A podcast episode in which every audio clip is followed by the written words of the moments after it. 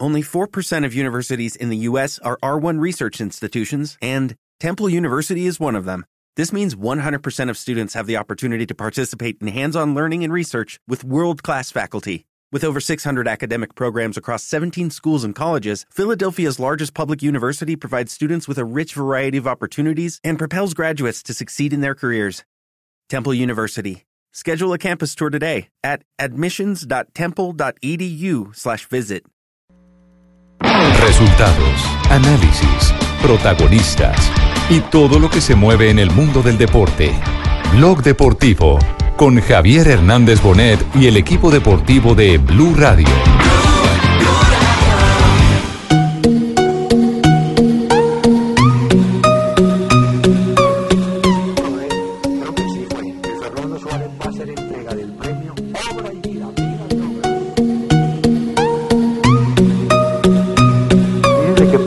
Ganar. Se ha ganado el premio, joven. No, la verdad que muy contento. Me acordaba cuando llegué acá. Vamos a distinguir. Invitamos a don Antonio Andraus, que es de Bolívar, a que le haga entrega de la distinción a un samario, Alberto Gamero. La nominación era algo grande para mí por primera vez en toda mi carrera deportiva, ya casi 20 años. eh, Y ahora el deportista del año. Entre los varones hemos escogido a nuestro campeón mundial, Eleider Álvarez. Dos de que la tarde, tres minutos, bienvenidos. Estamos en Blog Deportivo, estamos arrancando hoy con la distinción a los mejores deportistas colombianos que ha eh, exaltado hoy el diario El Espectador. Entre ella, entre esas grandes figuras está ella, la más sobresaliente atleta de los últimos años en nuestro país, Catherine Ibargüen. Así que nos alegra mucho el tema de Catherine Ibargüen. Merecido. por ella, Indudablemente. Se le hizo reconocimiento en materia de fútbol al doctor Gabriel Ochoa Uribe. Sí, por los Sí, 70 sí. años del fútbol profesional colombiano. y a un eh, histórico, porque es un histórico del fútbol colombiano, a Francisco Maturana. Ah, no, hay- doña, a mí no, me dieron de, No, usted no dio nominado. Usted A no Sergio dio nada. Galván Rey también. Sí, sí. No, sí, sí. a mí Entonces, tenido que darme un entonces vamos, premio. vamos más adelante a hacer un repaso de todo lo que ha ocurrido en este eh, instante con eh, las distinciones del diario El Espectador. Vamos a tener, por supuesto, la noticia eh, y las voces que corresponden a este hecho que se da cada año y que eh, se cubre. que sea solo colombiano. Pero ¿por qué colombianos? ¿Por qué? ¿A quién quisiera usted colocar? o qué? Oye, Flavier estaba esperanzado que. Oye, no, no, ¿Como qué? ¿Como genio y figura? Vida y obra. Vida y obra. Vida y imagine, de- dejó como 20 chinos acá en Bucaramanga, le parece poquita la hora. No, no, y no, todavía no, no. juega el hombre. No, no, no, no. Lástima que no sea colombiano. No, puede ser, no puede ser. Ya tienen que pero pensar en pero en lo personal, a mí el que más me, me, me gusta, eh, aparte del doctor Gabriel Ochoa Uribe, es eh, el que se le haya hecho distinción a Pacho Maturana, porque el país ha sido injusto con Pacho. Y no ha faltado que gente de nivel intelectual como periodista, generadores de opinión, todavía estén burlándose de la famosa frase que no es de Pacho, pero que es una verdad de a puño. Que Perder un poco. Perder es ganar un poco. perder es ganar Eso es un cierto, poco. eso es de la vida. No, esa- no, pues que eso está, eso, es- Sí, eso es de- claro. eso es de- eso no es ni de Pacho, ese es un, Él la utilizó. es, es un proverbio chino que se utilizó en una obra de Shakespeare. Y, y de, y de verdad, y de verdad uno, cultural eso, No, por eso, y cuando uno pierde en la vida, al otro día se levanta más fuerte. Sí, Aprende. así Más es menos, así más es es, menos, así dicen, es. más es Entonces, menos. lo han tomado. A mí, pero a mí me duele, ¿sabe? Porque eso puede pasar con el común de la gente, puede pasar con eh, eh, Juan Pueblo. Cierto que, que Juan, Juan Pueblo, Pueblo, que no Pueblo. tiene que no tiene cultura, eh, mucho- muchos de sus integrantes de Juan Pueblo no tienen cultura, son pasionales, eh, siempre mm, eh, viven de, de lo del momento, si se gana bien, si se pierde bien, hacen el comentario dependiendo de lo que ocurre en el momento. Si hay una victoria se emborrachan por euforia y si hay una derrota se quieren cortar las venas por la pena. O se emborrachan por Exactamente. tristeza. Pero personas de alto nivel, de altísimo nivel, burlarse, como se han burlado toda la vida de Pacho Maturana y sobre todo generadores de opinión da, da tristeza. Le sale un poquito el tristeza. Es el único campeón Sí, sí, de la sí. Copa América en la selección Colombia. Bueno, campeón de Copa América y campeón, el primer campeón que De tuvimos de Copa Libertadores, de. América. Sí, se anunció así el premio de Pacho Maturana. Yo no sé si un discípulo de él, creo que sí fue. Luis Fernando Suárez va a hacer entrega del premio Obra y Vida, Vida y Obra don Francisco Maturana. Discípulo más que discípulo fue casi que su compañero en la saga del cuadro Atlético Nacional. El profe Suárez. Claro, los dos fueron discípulos claro. de Osvaldo Juan Subeldía. Claro. Jugaron juntos. Yo no sé si, eh, si coincidieron No sé en si- algunos partidos o Suárez eh, eh, eh, tuvo la titular después de que partió Pacho Maturana al Deportes Tolima o al Bucaramanga. Suárez se retiró al final de los 80. No, no, no, ne- necesitamos el retiro de Pacho. Eso fue como en el fue 84. Sí, fue cuando el retiro de Pacho de Atlético Nacional. Ese, ese dato nos lo puede dar en cualquier momento eh, eh, um, Osorio, JJ Osorio. Eh, Cuando, sí. cuando llegó Osvaldo Subeldía, Osvaldo Subeldía, Y ya lo Suárez, estoy leyendo por aquí. Ya lo Suárez hizo No, parte no, no. del kinder de Subeldía. No, no, no. Suárez hi- hizo parte del kinder de Subeldía, que fue el, el empalme. Entonces no sé pues, si es pupilo, a lo, a lo mejor a lo mejor después coincidieron eh, eh, en, en algún seminario o algo así por el estilo. Atlético, Pero yo creo que sí Atlético jugaron, Nacional, pero 1970, En el del 76, en el del 1980. 76 creo que sí alcanzaron a jugar juntos. En Exactamente. el equipo de, de- de- de Salgado, de Moncada, eh, de Maturana. Es que no me acuerdo si el otro central era era era un argentino que ya falleció o si ya había llegado ¿Cuál? Fernando Dra- Suárez. ¿Dragonetti o qué? ¿Dragonetti? No, no, Dragonetti es más, más ochentero. Uno que ya Sa- falleció. Zaguero que ya. uh, eh, eh, un. uh, Ulrich, no. ¿Cómo es? Un- Jugaba en ese equipo. Rachetti, no. No, Rachetti era volante. Era volante. muy joven, sí. Rachetti.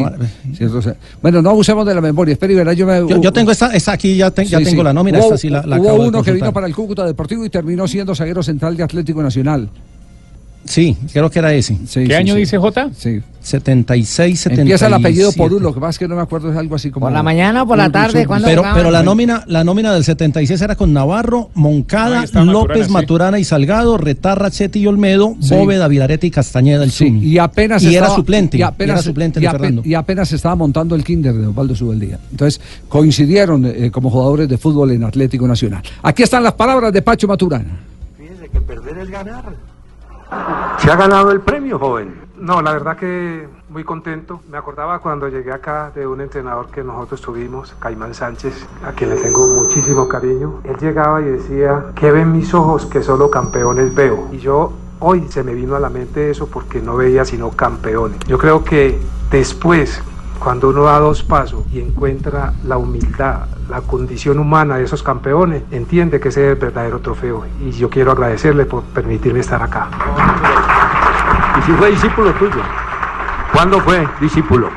Nacional, lo sufrí, no mentira. Pero esto era suplente. No, no, no, no, él era el hombre desde, desde jugador, ya se vislumbraba como un técnico y es una persona que se ha capacitado. Yo creo que representa a todos los técnicos de Colombia, donde yo entiendo que el fútbol, desde el punto de vista institucional, está en deuda, porque si usted mira, no hay una escuela de formación y sin embargo tenemos seis técnicos mundialistas. Eso demuestra el talento de todos ustedes, incluyéndonos a nosotros los entrenadores. Muy bien. Lo felicito. Pacho Maturana entonces, en buena hora, exaltado como eh, el eh, obra y vida. Sí, ese fue el premio que le entregaron al entrenador Valle, eh, Chocoano él. Sí, y eso es bueno, ¿no? Que lo entreguen en vida. eh. Que esta sea la forma de, de que sus Pues familiares y él Claro, porque el muerto este, no puede asistir. este premio. En. No, no, no, lo que pasa es que eso lo hacen mucho, Lamberto. siempre hacen homenajes después de muerto ya para qué. Claro. Muy difícil. Así complicado recibirlo, ¿cierto? Claro, el muerto no puede ir. Bueno, hubo, hubo un ganador especial que fue el doctor Gabriel Ochoa. También. ¿Cierto? eh, Sí. otro, otro memorable y otro reconocimiento, creo que muy justo para, para otro hombre leyenda. Hace rato faltaba en premio el al hombre. fútbol colombiano. Vamos a distinguir e invitamos a don Antonio Andraus, que es de Bolívar, a que le haga entrega de la distinción a un samario, Alberto Gamero.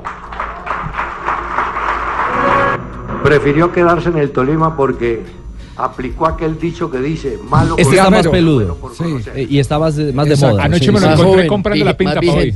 Eh, exactamente. También Este- es técnico, ¿no? Claro, es técnico y Rafa fue, fue galardonado como el técnico del año, ¿no? Un claro, técnico que, sí. ya- que fue Técnico campeón año. y que hizo una buena campaña en, las- Mire, en el segundo semestre. El mejor del año en la reclasificación, campeón en el primer semestre y semifinalista en el ni está en el Tolima.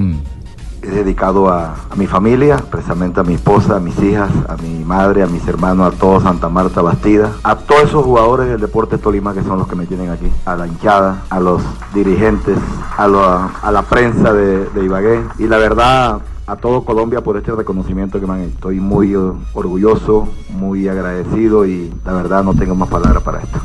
Don Alberto. Bueno, ¿y el doctor Ochoa? ¿Cuál fue la distinción para el doctor Ochoa? Están homenajeando los... ¿no? No, no, señor. Los Claro, me 70 habló muy bien años de del mí. fútbol profesional colombiano y un Sí. agradecimiento a él que fue uno de los forjadores, al igual que el extranjero Sergio Galván Rey. Máximo goleador del fútbol colombiano. Y básicamente pues no pudo asistir el doctor Ochoa por su condición física, pero envió un mensaje. ¿Envió un mensaje? Envió un ¿Y qué mensaje. dije- qué se dice en se el le mensaje? escuchó bien, que fue algo que motivó. Quiero disculparme por no asistir, pero mi médico no me permitió ir a Bogotá hasta que no mejore el nivel de mi hemoglobina. Felicitaciones al fútbol colombiano por su cumpleaños 70. Hemos crecido mucho, pero nos faltan muchas cosas todavía. Este reconocimiento lo comparto con todos los entrenadores del fútbol colombiano. Son ellos los más importantes, porque ellos pueden cambiar el destino de nuestra juventud. Los logros deportivos son efímeros, cortos y fugaces. Lo importante es lo único y consolidar a un país que vive en torno al fútbol. Gracias a Jorge Luis Pinto, mi hijo, mi amigo, mi rival en competencia. Nadie más que tú calificado como, como tú. Recuerdo a mi a Mike Forero Nogués. Cuando escribíamos para este periódico épocas fantásticas de un pasado lleno de gloria, Colombia debe tener un entre- un entrenador nacional que una y fortalezca el espíritu de nuestra nación. Gracias. Una feliz Navidad.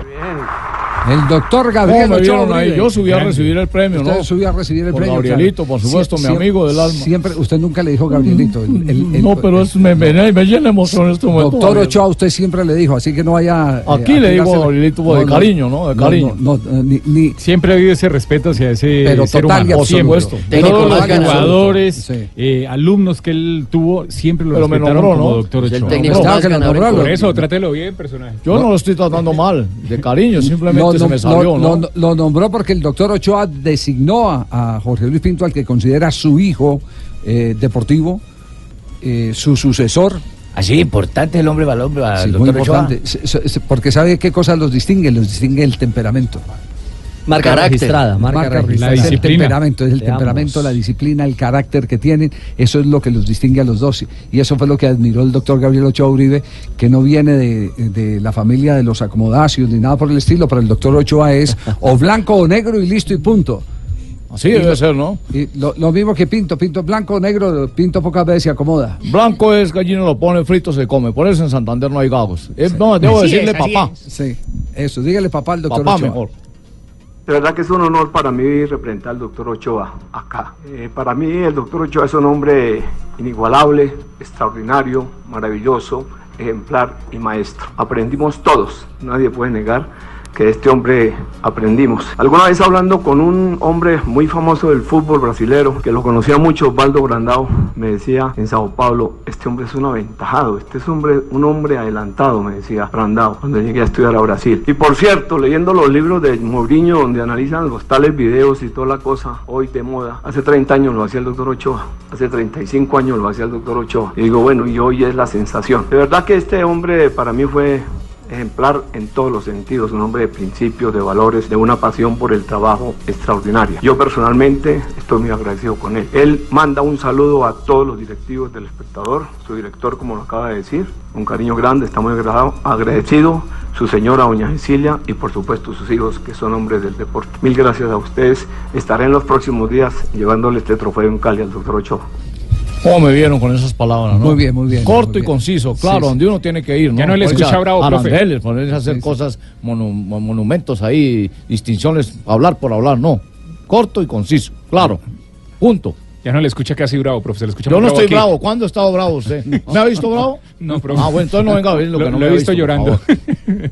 Ay, no, Javier. no puedo ser sensible, Sí, Javier. sí, sí, sí, Ahora, no, no, Sicilia, no, no, sí, me sí. puedes prender No, no, no, no, pero no llore, pero no llore, no llore. Tranquilo. Sí, pero el premio gordo, digamos lo que los atletas que Premio verdaderamente gordo. llegaron a la cresta de la ola en el año también la fueron distinguidos. Fabio Poveda lo podía, lo ¿Lo premiaron ahí? No, no, ¿Qué no, premio gordo, premio gordo, primero, primero. La maravillosa Catherine Ibargüen. Claro, eh, irreemplazable e indestronable justamente Nuestra en el salto triple y el salto largo. Eh, hoy reina y campeona múltiple, que no estuvo en el acto, está en Mónaco, pero recibió el galardón y agradeció. Teníamos a Caterine Ibargüen que no nos pudo acompañar, creo que hay mensaje de ella, de Caterine, ¿lo escuchamos? Sí, era la deportista femenina del año, pero... Sí, Caterine Ibargüen. Rodamos video, sí. Catherine Ibargüen y hoy estoy muy contenta de ser nominada como lo mejor del deporte de Colombia. Quiero agradecerle al espectador por esta gran oportunidad. Lastimosamente no puedo estar con ustedes por compromisos personales, pero les mando un gran beso y un agradecimiento por el reconocimiento a mi talento. Chao, chao. Bueno, ahí está, como siempre, simpática. Sonriente, como siempre. Está en Mónaco porque será la gala del, de la Mañana puede dar Otro sorpresas. premio. Sí, ¿Cómo con me vio con la presentación del video, señor? muy bien, Los compromisos señor. personales son otro premio que es el atleta Sí. del año de la IAF en la rama femenina, por supuesto, porque ganó el- eh, la Liga Diamante de salto largo y de salto triple. Ajá. Otro reconocimiento para ella en el año. Y otro de los galardonados. El Eider Álvarez, el boxeador que nos puso a soñar a todos, que le tocó Muchísimas irse a... gracias, muy No, no, no, no, no, no. Álvarez. El El el Eider. apellido. ¿eh? El Leider. Preciado, ¿no, Álvarez? Le tocó ir a Canadá para prepararse, para que de cierto modo le prestaran atención y ahora trae los frutos para nuestro país. Y ahora, el deportista del año. Entre los varones hemos escogido a nuestro campeón mundial, Eleider Álvarez. Desde ya la nominación era algo grande para mí por primera vez en toda mi carrera deportiva, ya casi 20 años eh, en este deporte y eh, contento porque valió la pena eh, llegar hasta aquí. Llegué acá a las 2 y media de la mañana, llegué al hotel, un viaje desde Montreal. Mi entrenador, mi manager no querían que asistiera a esta premiación porque ya estoy metido de, lleno en el campo de entrenamiento para mi próximo combate que es el 2 de febrero, si Dios quiere, la revancha. Entonces creo que valió la pena por este reconocimiento. eh, para el boxeo colombiano, esto le abre la puerta a muchos deportistas, no solamente al boxeo, pero priori- priorizo mi deporte, que es un deporte que es muy imaginado. Eh, la mayoría que practicamos este deporte son boxeadores, son, son gente que humilde, trato uno, dos, eh, máximo tres. Entonces venimos de abajo. eh, Quiero también felicitar a los paralímpicos porque mirando ahora el video, lo que hacen ellos, yo, yo que estoy completo no soy capaz de hacerlo. Entonces a veces como dice Gaviria que nos quejamos mucho porque no podemos hacer cosas estando completo ahora ellos y eh, de verdad que muy contento. No me gusta que me metan en ese tipo de premios y cosas porque yo jamás he afirmado tal cosa. Cuando no, he no, no, estado no, completo, incompleto usted en el no. deporte no me he metido. Usted es el que está quejándose ni comentándolo. Una- una- una- Él se una refería aquí a, a- a aclaración. Fernando Gaviria. Fernando Fernando Gaviria. Gaviria. Sí, que es otro admirador de, de los eh, eh, Paralímpicos. paralímpicos. La, la gente que eh, diversamente hábil.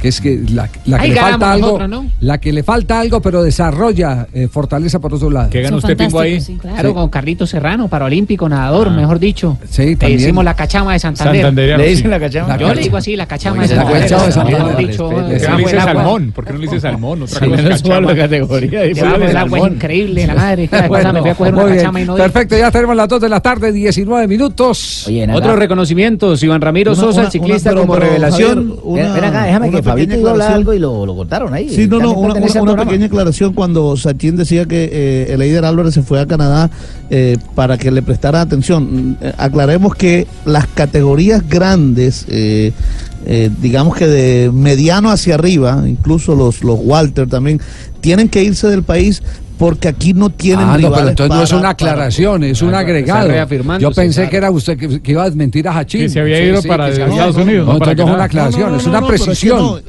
Es Sí, una precisión, correcto, un no- aporte, no un agregado. No le presten Eh, atención, sí, sino porque, sí, ya. porque allá tienen es las posibilidades de seguir creciendo. Sí, yo Y- ya dije, ya, ya Sachin aquí se había puesto Canadá. furioso. Claro, yo llegué y dije, ¿cómo así? Sí, el Sí, mismo deportista el que, el Sí, mismo claro. deportista el que dice, me Claro, tocó claro. irme de mi país Sí. para poder Ya, ya, ya, ya. desarrollarme. Sí, sí. Que el entrenador no digamos, Eso te pasa por no entrar con recto derecha. De una fuerte y verás que Sosa. te respetan estos cachacos. El ciclista, Fabito. Hágale, eso sirve también, aclaramos. Iván Ramiro Sosa, el ciclista. Ah, usted está de acuerdo. Sachin, porque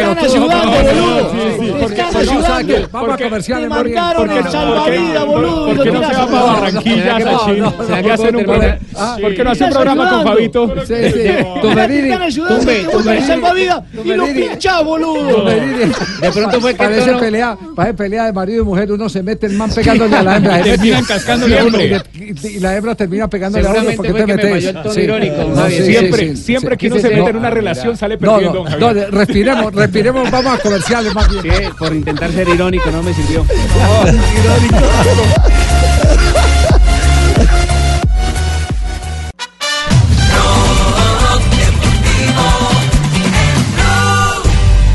La cruzó para Álvarez. Julián Álvarez para Borré. Busca gol. Borré tiró. Lo encontró. Gol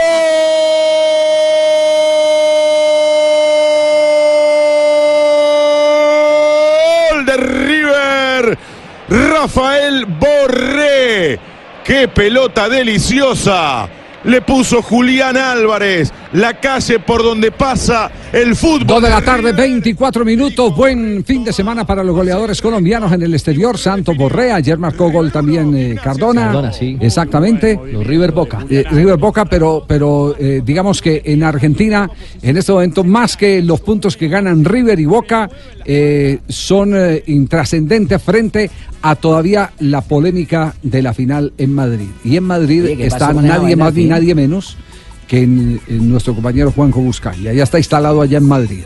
Hola Juanjo. Hola Javi, ¿cómo va? Muy, pero muy buenas tardes, buenas noches. Aquí son las 8 y 25 en Madrid, recién llegado desde, desde Argentina. ¿Está seguro que no va a Eh, perder el viaje a Madrid usted? No, no. no. No, no, no, acá Sí. estamos, acá estamos. Bueno, se puede, se, se- se puede ir de compras, No, no, no, así por el no, estilo, no, lo va a perder, sí, claro. La Gran Vía lo espera. Porque Sí. por, por- las presiones de River y de Boca para no viajar, sabes Sí, que acá, sí, la, que el tema- acá la pregunta es esa, ¿no? Claro, le, le- le quiero comentar eh, y de fuente muy seria que hay un frente común en este momento de los brasileños y los argentinos en contra de Domínguez, el presidente de la Confederación Suramericana Sí. de Fútbol. Oye, pero fortísimo, ¿Le puede costar el puesto? fortísimo. En cualquier momento Sí. lo pueden voltear. En cualquier momento lo pueden voltear. Y la cabeza va- El tema, el tema está es que los dos colosos que pocas veces se encuentran, se unen. eh, yo digo colosos eh, históricamente porque son los que acumulan mayor, eh, mayor cantidad de logros en De historia títulos en el fútbol, de sí. historia en el fútbol. eh, pocas veces se ponen de acuerdo y cuando se ponen de acuerdo eh, es, eh, No es lo que para, sea. es para arrasar. Y, y se han eh, puesto la tarea de sacudir la Confederación Suramericana de Fútbol. No sé si, si de ese tema tiene noticia Juanjo usted, que Sí. ya está en Buenos Aires. Debe Eh, tenerla, sí, es sí, argentino, él debe saberla. Eh, bueno, la, la- la cúpula de la Colmebol ya está trasladada hacia aquí, hacia Madrid. Eh, están trabajando codo a codo con eh, lo- las autoridades del Real Madrid para preparar toda la estructura del próximo domingo. En Buenos Aires, mientras yo me subía al avión, había manifestaciones de hinchas de River y de Boca para que este partido no se juegue. Yo creo, yo creo que si River y Boca deciden no viajar, y esto es mañana, ¿eh? mañana martes, River y Boca tienen que estar subiéndose al avión. Si deciden no viajar es ya declararle abiertamente una guerra mundial a, a- a Colmebol y tienen que valerse sí o sí del apoyo de los clubes brasileños. Yo me preguntaba, antes de viajar para aquí, si esto podía llegar a pasar. Si River y Boca no viajan, eh, ¿qué pasaría? Naturalmente que si no están acompañados por los brasileños quedarían muy solos y ellos necesitan sí o sí forzosamente la creación de la Liga Sudamericana de Clubes, una vieja idea del presidente de Boca, Daniel Angelici, pero que en su momento no se llegó a cristalizar. Lo que a mí me aseguraban desde el mundo Colmebol es que no creen que esto se masifique porque los premios que paga hoy Colmebol por Copa Libertadores serían inalcanzables para que los pague hoy la Liga Sudamericana de Clubes. Entonces, ellos creen que están avalados por el dinero, por el poder económico que hoy tiene la Colmebol con este nuevo sistema de reparto de dinero. Claro, pero no van, no van por la liga, no van por la liga, Juanjo, van es por la cabeza del presidente de la Confederación. Sí, eh, el, el tema es que el presidente de Confederación está muy sostenido por Gianni Infantino. Ese es otro problema. Más Gianni que, Infantino- más que por Gianni Infantino, por eh, quienes siempre han sido eh, los, las víctimas de brasileños y, y argentinos en cuanto al manejo de los intereses del fútbol. El resto de los Es decir, equipos de- el el resto de las federaciones el resto de las federaciones, Venezuela, Ecuador, eh, Chile, Paraguay. Paraguay, Bolivia, hacen mayoría. Esos son, son los que hacen mayoría y ahí es donde, donde está la sostenibilidad, eh, por lo menos hasta este momento. Vamos Pero a Colombia. Pero el tema no está más fácil. No es que Colombia es, eh, eh, desde, desde que se presentó el revolcón, fue Luis Bedoya el que organizó el revolcón. Y ahora que los continúa. bedoyas somos así. Sí. ¿Así? Sí, Sí, claro, no, con, con- con todo el eje, con el eje andino fue Sí. el que generó el revolcón en la Colmebol cuatro Claro. o cinco años atrás. El tema es que con estas nuevas autoridades todavía nunca había existido una máxima tensión como la que hoy existe y tengamos en cuenta otra cosa. Hoy eh, las autoridades del fútbol brasileño son muy nuevas, están prácticamente tomando eh, posesión de su cargo y reco- recordemos que hubo un interinato de Marco Polo del Nero que no podía salir del país durante un, un par de años, estuvo Bastos al frente de la Confederación Brasileña de Fútbol. Yo no creo, no creo que eh, antes de la, de la final del próximo domingo puedan llevarse puesto a Domínguez. Sinceramente, Ah, no, no, no, no, no, no, no, esa es una tarea a largo plazo, eso no es Claro, antes de la pero creo final. que a no, largo no, no. plazo aquí va a haber, Sí, aquí sí, va- sí. Esto, esto va a dejar secuelas. Yo estoy Claro, casi claro, no, esto va a va, eso va a empezar, van a empezar a dinamitar las bases, olvídese. La parte de Ese es el demolición tema. que empezaron. Eso no es, eso no es ahorita, empieza la demolición, poco a poco. Exacto. Eh, tenemos las, las demolición 2.30, y Paluste, 2.30 de la tarde, hora de hablar con Betplay de los sucesos de los colombianos en el fútbol internacional, empezando por Santo Borré. Mi pasión es ganar en betplay.com.co, la plataforma de apuestas deportivas en línea más grande del país. Betplay presenta en Blog Deportivo Ferreira amagó, Ferreira entró al área, busca gol, se cayó en el área, el rebote, Borré, tiró gol. ¡Gol!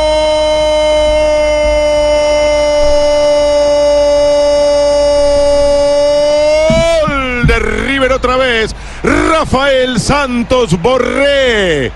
Una buena jugada en la ofensiva, lo buscó Ferreira, lo encontró Borré. River 2, Gimnasia y Esgrima La Plata 0. Marcador final fue de tres eh, goles por uno a favor de River Plate. Este narrador, ¿quién es? eh, Ese es el de TNT. El de Es decir, estamos hablando de un narrador neutral, ¿cierto? Sí, de una No cadena- el que Sí. sigue, no el que sigue a River. Imparcial. Pero cómo lo narró el que sigue a Gimnasia de Grima. Oh, este sí. Insulta. Insulta. Raimundo. A ver, ese cómo lo narró. Ferreira, Ferreira se perfila de derecha, le va a prender, se mete en el área. Gol de River, quedó el rebote y Borré nuevamente la manda contra el fondo del arco. Cuando chocaron Oreja y Moyano, entró Ferreira al área, pidieron penal, chocó. A decime qué pasó en esta jugada. El Exactamente. arquero, el arquero de Gimnasia, no sé si... no- Ah, bueno, pero esta vez por lo menos no insultó, ¿no? Sí, No, sí, sí, era- que tenía algo contra Teo antes. Sí, sí, sí. Cuando sí, Teo sí. le hacía gol a la gimnasia se volvía loco. Sí, sí, sí. Fue decente de pronto porque había penal también. Ya en estaba la misma jugada el había pena máxima y después terminó, le Sí. cayó al jugador colombiano. Entonces hoy le damos el título, ¿cómo se llama el narrador? Alberto Raimundi. A Raimundo le damos título de casi decente. Sí, Sí, sí, no, to- porque es que a Teo decía que lo tenía montado en un huevo, así Sí. tal cual. Sí, sí, la ofensa a Teo siempre. Lo que dijo Santos Borré. Hoy era importante ganar, sumar, tener mucha confianza para, para el partido que se viene. Creo que el equipo hizo las cosas bien. Eh, teníamos varios chicos que por ahí tenían su primer partido, pero bueno, creo que respondimos bien y, y estuvimos a la altura del compromiso. Rafael Santos Borré, digamos que pesó o cargó con el peso de ser el referente de ese equipo porque estaba plagado de juveniles y él era el único titular, no pudo y lo puso Gallardo porque no puede estar en la final de vuelta de la Copa Libertadores y era el referente en ese plantel de River. Dolido, ¿no? Dolido porque creo que es un partido en el que todos queremos estar, en el que queremos competir en esta clase de juego, pero eh, la verdad que eh, estoy con el equipo, eh, como se dice, con todo el apoyo, eh, tratando de que ellos estén motivados y con toda la energía que se merece un partido de esto, ¿no? Y bueno, la verdad que estar tranquilo, saber que vamos a jugar en una linda cancha, un lindo escenario y, y creo que va a salir un buen partido. ¿Qué tendrán que hacer para ganarle a Boca? Y yo creo que lo que venimos haciendo, ¿no? Lo que venimos haciendo, somos un equipo complicado, un equipo difícil que juega bien a la pelota pelota, que, que se intenta asociar bien y bueno, creo que eh, en la cancha que juguemos nosotros eh, vamos a tener el, el mecanismo que siempre tenemos y, y con eso podemos sacar diferencia. Cualquiera tiene que estar dolido. Uno no puede jugar la final de la Copa. Libertadores de América. es un ¿sí, partido ah? de eso, ¿verdad? Y esta final, además. Sí, y esta final en particular, que es una final hi- histórica. Además, él fue y por la fundamental. circunstancia en la que se la pierde además, ¿no? Claro, Porque la verdad que la cuando uno se pone a mirar Sí. esa jugada, totalmente evitable la infracción que hizo Santos Borré. Sí, Le- pero le deben quitar eso, deben le- quitar ese tipo de sanciones, que lleguen los jugadores limpios de, sin tarjetas amarillas Rafa, a una ¿está diciendo eso, Rafa? Sí, porque es que eh, eso, meterse eso arbitraje, lo suyo ya del arbitraje. Eso ya lo hacen en, la Euro, en Europa eh, con la Champions, con los torneos importantes. Los jugadores llegan limpios a finales. ¿Qué dijo Santos Borré sobre su futuro? Aquí está. Bueno, yo en ese sentido estoy muy tranquilo. eh, trato que los dirigentes y el club eh, traten de, trabajar y de hacer lo mejor para mí. Eh, tengo mi cabeza aquí pensando en River y, sé que eh, quiero estar con estos compañeros que me han brindado un momento único en el cual me he volvido a agarrar confianza. Siete goles para Rafael Santos Borré en este 2018. Dos los marcó por Liga en ocho partidos, tres en Copa Libertadores en diez partidos y dos en Copa Argentina en cinco compromisos. El delantero colombiano Rafael Santos Borré, Ah, que sí. pocas veces se Sí. equivoca frente al arco. Perdón, Javier, pero Sí, quiero diga- darte, diga, profe, la intención del muchacho borrador que acaba de Borré, Borré, borré, borré, borré, borré, borré, borré, dijo sí. volvido en vez de vuelto, pero ambas son válidas. Ah, sí, sí. ambas son válidas porque una cosa es volvido, otra cosa es vuelto, igual de- depende de donde vaya. Sí. Entonces, estaba- ¿Qué explicación? No, se les zafó. Se les zafó. Pocas veces se equivoca frente a la al arco y de frente al pasado, micrófono. entendimos. Sí, sí, Porque sí. es de los que habla bien, la verdad. ¿Hay, ¿Hay gas se puede decir? Sí, sí. Aiga, no. No, no. Entonces, ¿cómo hago para decir que hay gallinas? Hay galletas. Hay galletas. Hay gasolina. El matachiste, mira. Ay, por favor. Rafael Santos Borré además llegó a 50 goles como Jefe, se le profesional. tiró el chiste suyo, No, 10 no, el, chiste era del profesor. ¿o no? Sí, pero se le tiró el No, no. chiste, jefe. Ha marcado con el Deportivo Cali, con River y con el Villarreal. Por favor. Eh, la figura de recompra pareciera ser una alternativa, ¿no? O sea, en el Sí, negocio. lo dimos acá en condición de primicia en el programa. Eh, y evidentemente se ha, se ha confirmado eh, el, que el Atlético lo quiere de vuelta. Atención en el fútbol de Italia. ¿Está jugando o no está jugando en este momento el colombiano David Ospina? Sí, señor, minuto, un minuto y treinta vamos de juego en Atalanta contra el Nápoles, jornada número 14 del calcio italiano y hay dos colombianos en el terreno de juego. Ospina en el arco de los napolitanos y está Dubán Zapata como delantero titular del cuadro Atalanta. Gol en ese momento, después de la asistencia de Lorenzo Insigne, fue eh, Mertens, no. Avrete tutti sentido le polemiche. No, el número 8, Fabián Ruiz. Fabián Ruiz. Están El colo- que pueden hace- estar colombiano contra colombiano. El que hace 1 por 0 y con este resultado 32 puntos tendría el Napoli como segundo en la tabla de posiciones. Non aveva alzato la bandierina. In caso di fuorigioco, comunque il gol sarebbe stato. Están en este momento revisando la jugada en el bar, Rafael. Sí, están revisando, pero es legal. Es legal la anotación, no había posición de fuera de juego. en italiano, hermano. No había fuera de juego. Recordemos que en la liga italiana desde el año anterior hay bar. Y el árbitro corroboró porque no estaba seguro. El asistente acompañó esa anotación al minuto y poner. 20 segundos. Muy bien. Otros colombianos que actuaron en el fútbol internacional. Apareció Roger Martínez con su equipo del América de México. que está en a- México. Aparece ¿Cómo le colombiano y con eso consigue la clasificación a las semifinales donde se estarán enfrentando a Pumas y también Cruz Azul contra el Monterrey. Tenemos colombianos en tres de ellos. En Cruz Azul el Topo Rentería, en Monterrey Medina, Avilés y Dorlan Pavón y en América Roger Ibargüen y también aparece Mateo Zuribe, en, que no, en el que no tenemos es en Pumas. Roger Martínez Colombia. hizo el gol a los tres minutos, empezando el compromiso y el primero de su equipo. Y el otro colombiano está también en Argentina. Hablamos de Edwin Cardona. Cardona, espera el pipa por el medio, Cardona. Cardona, arca.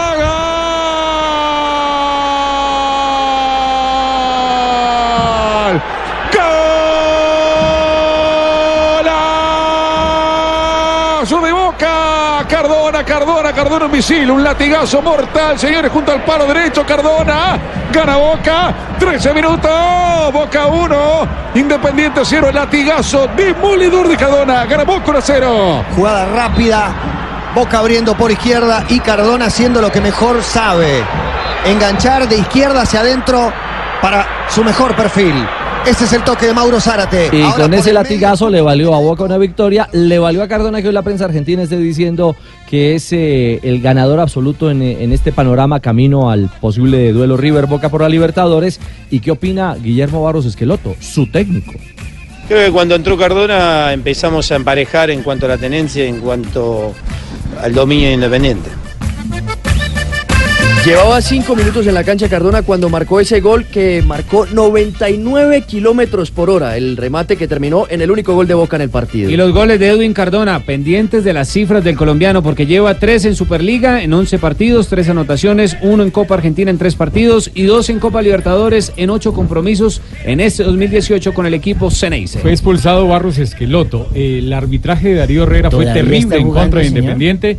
Eh, se comió una pena máxima, expulsiones, increíble. lo- y le invalidaron una acción de gol legítima al conjunto rojo. Consuelo entonces para lo que pasa en Colombia, el arbitraje Sí, argentino en este momento. Y Holland, el de Independiente, hoy ha llorado en todas partes, que le robaron Hasta el en partido. Twitter escribió. Sí, estaba muy caliente. Estoy ¿Y muy qué? enojado, muy caliente porque es injusto para mi club, para mis jugadores y para los que trabajamos todos los días por Independiente. Dos de la tarde, 39 minutos. Sí, dígalo, Juanjo, para cerrar sección. que ayer, ayer uno de los temas más salientes en Avellaneda fue la hinchada de Independiente, que nada tuvo que ver en la final de la Libertadores, colgó una bandera contra la Colmebol que decía Colmebol corrupta y se pasó el partido insultando a la Colmebol. Digo, un poco encerrando todo esto que veníamos marcando, que empieza a haber descontento en distintos lugares hacia la Colmebol. ¿eh? Claro, como también los hinchas de River eh, con eh, sus famosos cánticos en el partido frente a Gimnasia, ¿no? Sí, sí, sí, por supuesto.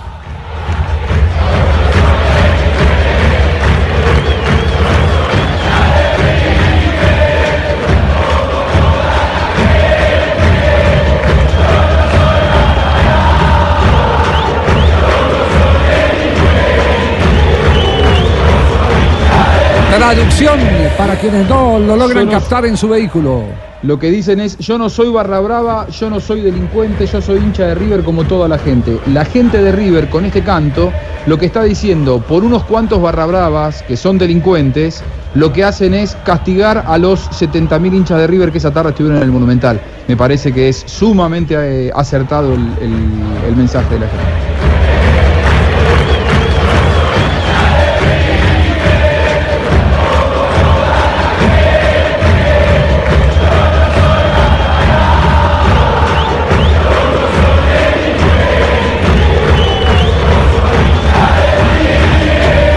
Dos de la tarde, 40 minutos. Estamos en Blog Deportivo a través de Blue Radio a nombre de BetPlay. En el, en el único show deportivo de la radio 240, apuéstale a las ligas de fútbol en betplay.com.co. Es muy fácil, regístrate, recarga tu cuenta en cualquiera de los 24 mil puntos supergiros o su red en todo el país, haz tus jugadas y prepárate para ganar. Autoriza con los juegos. Una pausa, ya regresamos. Blog Deportivo.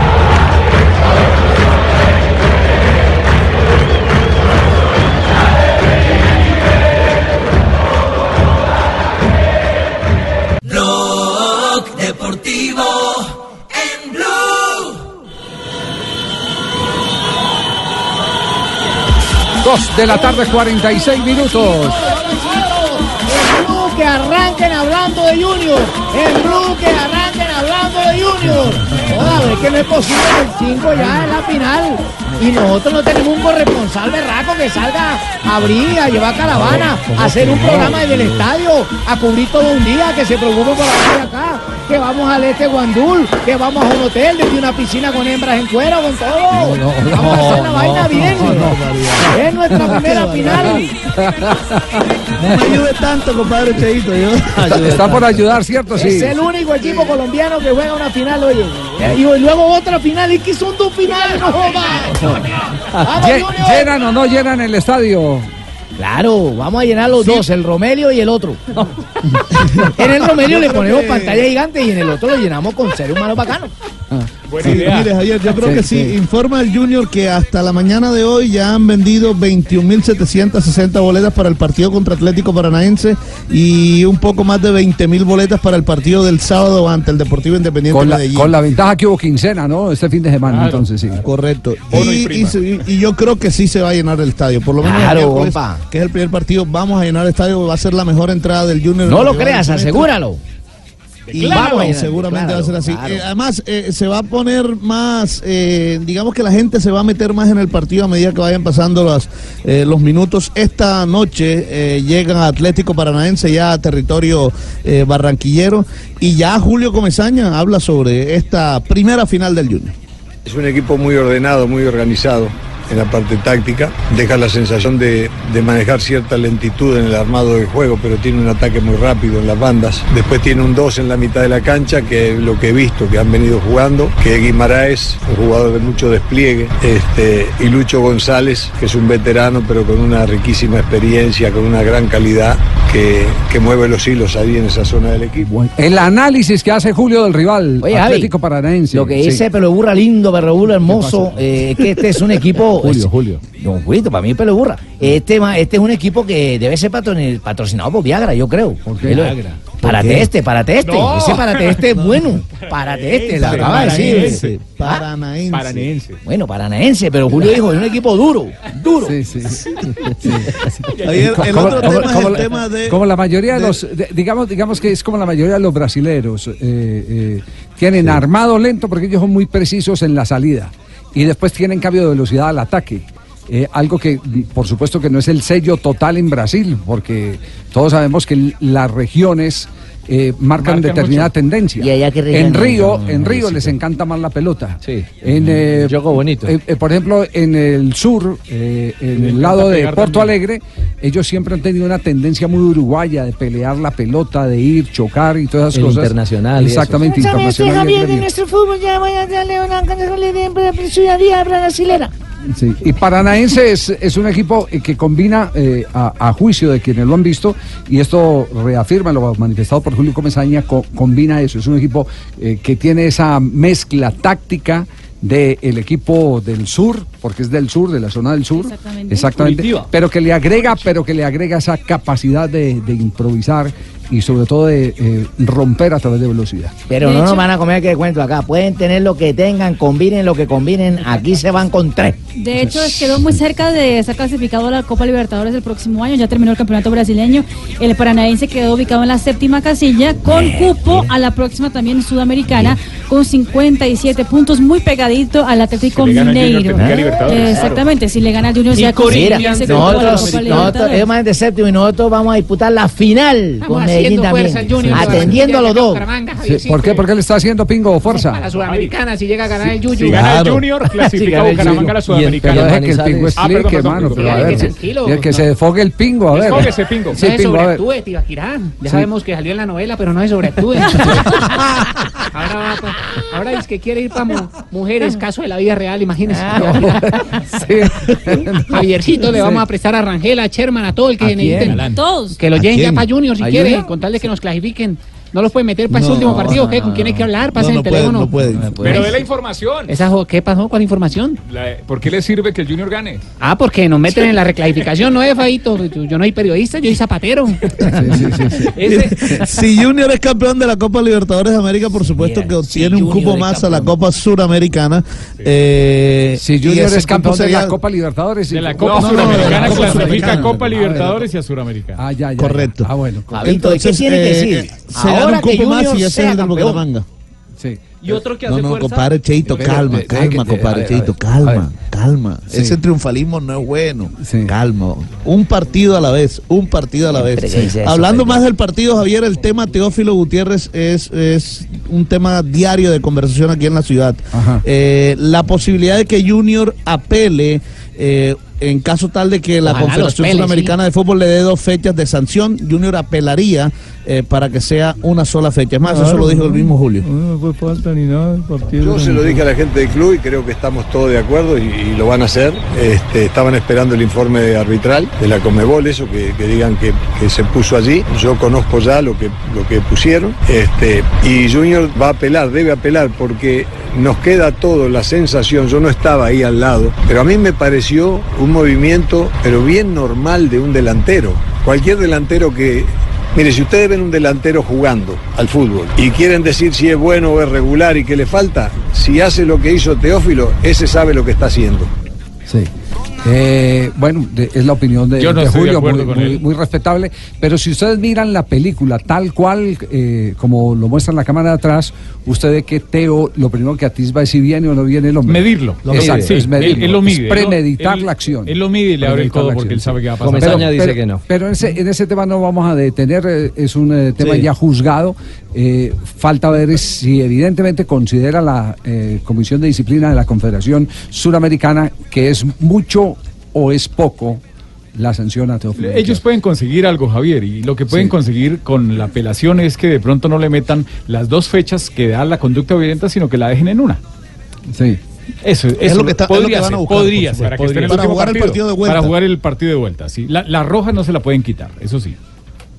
Aunque, aunque a Dede se la quitaron en la Copa Libertadores de América en un Pero- partido donde hubo VAR. Sí, sí, sí, pero recordemos que eh, eso reglamentariamente no lo pueden hacer y la FIFA les llama la atención a ese tipo de, de acciones porque por la regla quinta el, el árbitro es autónomo para las tarjetas rojas y no se la pueden quitar. No Sí, se le puede que- quitar es a un que jugador. es- la diferencia, la diferencia eh, Con el brasilero. con el, con el Con brasilero, con Dede mm, radicó en que evidentemente eh, hubo un fallo garrafal. No, no se dividieron opiniones como en el caso de, de Teófilo. No se dividieron opiniones como en el caso de Teófilo. En el caso de Teófilo hay opiniones divididas. Totalmente. Sí, Opiniones divididas. En el caso de no. Dede era todo unánime que mal echado de Dede. ¿Cierto? fue muy fuerte, pero, Cuando- pero cuando era un choque. Andrada. Exacto. Sí, claro. arquero de Boca. Exacto. Sí, entonces, entonces la, la- la- la situación eh, eh, puede tornarse distinta. Lo único cierto es que va a hacer mucha falta Teófilo Gutiérrez. Va a hacer mucha falta Teófilo Gutiérrez. Lo único Pero cierto, Javier, y disculpe que interrumpa su programa porque esta es una noticia Diga, para décimo Teodoro, séptimo día. diga, eh. Lo único cierto es que el jugador Teófilo Gutiérrez, así quisiera ya no pueda poder estar ni participar en esta gran final del fútbol de, Colombia contra Paranaense. No va a poder estar porque Teófilo Gutiérrez fue fue, expulsado. atrope- fue atropellado en Ciudad de Puebla así que por un joven de eh, 19 eh, años. ¿Cómo Teófilo Gutiérrez Zúñiga, comisario de policía de Puebla, fue atropellado por un joven de 19 años. ¿Cómo? ¿Tiene tocayo Teófilo Gutiérrez? Al parecer es un tocayo. Ah, sí, sí, sí, sí, sí, tiene toda la razón. ¿Cuál es, ¿Cuál es esa historia? ¿Cuál es la historia de Teófilo? Básicamente estoy mirando acá la prensa mexicana y dice, infractor atropelló al comisario de la Policía Federal de Puebla, Teófilo Gutiérrez. Zúñiga. Estaban persiguiendo, Zúñiga, exactamente, es el segundo apellido del señor. Estaban persiguiendo a un joven de 19 años que al parecer iba con licor manejando y en la persecución atropelló al comisario de la policía que lleva por nombre Teófilo Gutiérrez Zúñiga. Teófilo Gutiérrez Zúñiga. eh, El, el comisario de la Policía Federal de Puebla, en México. Sí, sí, sí. Y este, y este Y- Teófilo Gutiérrez Roncancio. Y por fortuna, Pero al los dos infractor están bien. no lo pueden casi de pronto condenar porque usted dijo, va, iba con licor. No iba borracho, iba con licor. Pues yo estoy diciendo lo que dice, eh, textualmente lo que están diciendo acá, que iba En con México- licor. en México escriben así, pero no lo llevaba puesto. No lo llevaba puesto. Lo monté yo al lado. Dos de la tarde, pero- 55, pero sí, no está- dígalo. No va a estar Teo, pero la buena noticia es que sí va a regresar Mario Sebastián Viera. Ah, esa es Ah, bueno. excelente Claro, noticia. una muy buena noticia. Maravillosa noticia. Ahora para sí los compro la boleta. de- de. Ahora sí compro la boleta. Es curioso saber cómo los brasileños están vendiendo el partido, ¿no? En la, la página de Atlético Paranaense dice, ya estamos embarcando para enfrentar al equipo de Shakira. Al Ah, equipo sí, de sí, Shakira. sí, sí. Sí. mira. Sí, sí, sí. Así lo están bautizando. El equipo de Shakira. El equipo de Shakira. Con la foto de Shakira y todo vestida con la camiseta del Junior de Barranquilla. Pero buena promoción Pues, para ellos Cuando también. Chapecoense eliminó a Junior también de la Sudamericana, dijeron lo mismo, le ganamos al equipo de Shakira.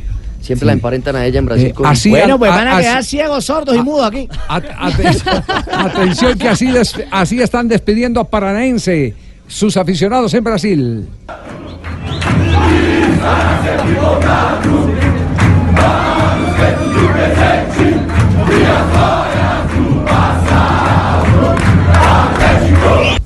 Cinco mil personas estuvieron en el aeropuerto de Curitiba. Eh, el Atlético Paranaense eh, contrató un charter Sí. que va desde eh, Curitiba, no para en ningún lugar y llega directamente a la ciudad de Barranquilla. siete Pero se aseguraron que tenga gasolina. Sí, es, una, sí, es un avión grande, de esos que uno viaja Y con una las aerolínea compañías grandes, reconocida, exactamente. Y sí pusieron el Somos Furacán, Furacán que es el, eh, como le llaman Huracán. los huracanes, exactamente, Es los Atlético ¿Y Paranaense. qué, qué es lo que, qué es lo que están Acá cantando? los vamos a despedir 10 mil. Sí. Eso está bien, compa, bien.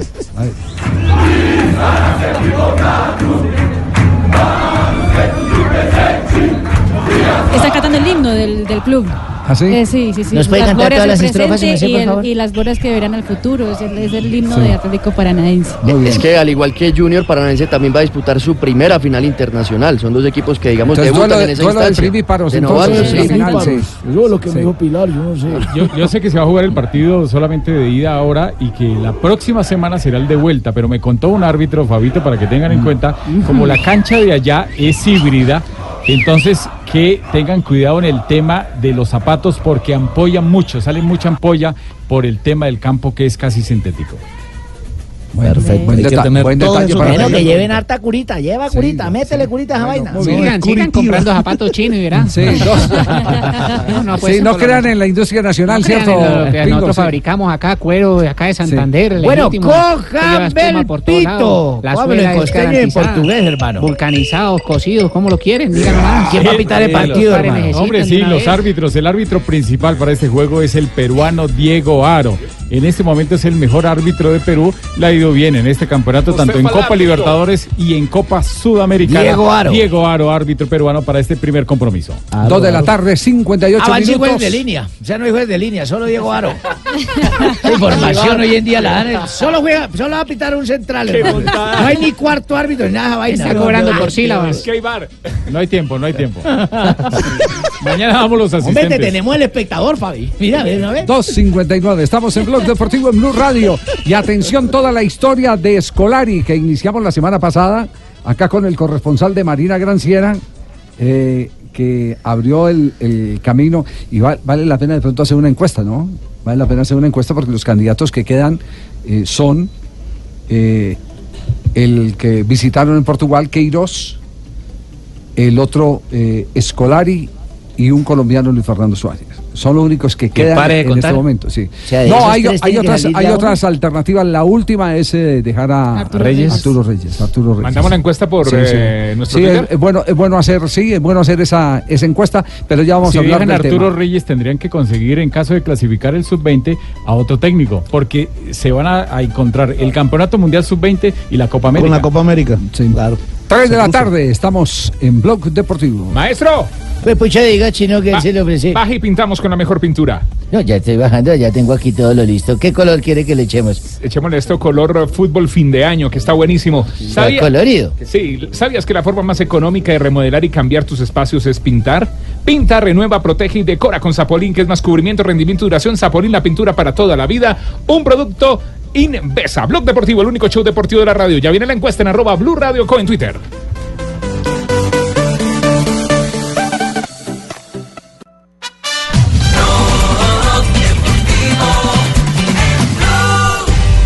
de l'année de moins de 21 ans.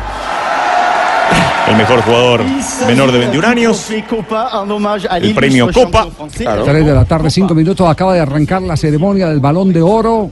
¿En dónde se está cumpliendo el evento? En Mónaco. En París. En París, en Ah, París. perdón, en En París. París. En Mónaco la gala de Caterina. En París, en el teatro eh, que ubicado al lado del Champs-Élysées en la ciudad de París, donde acompañan en este momento las principales figuras del fútbol internacional, pero ya quedaron revelados eh, los nombres, el que presenta es Ginola, ¿no? el ex eh, jugador francés, Eh, ya quedaron revelados los números del 29 al 11, Sí. siendo que el 11 es Kanté, el 12 es Neymar, 13 es Luis Suárez, 14 es Courtois y el número 15 es ah, Paul Pogba. Llegaron a los invitados, por ejemplo, Mbappé, está Gianluigi Buffon, está Luka Modric, que es en teoría el ah, principal favorito para ganarse el balón de oro. Fútbol. Exactamente. Mieux c'est... Bueno, vamos a estar conectados eh, permanentemente porque nosotros tenemos nuestro propio balón de oro aquí. Las chicas de El Huila que se coronaron campeonas de la Copa Libertadores de América. 3-6. A craque do time chama responsabilidade. Último pênalti da série de cinco. Se fizer, é correr pro abraço. Autoriza a arbitragem. Rincon. Gol.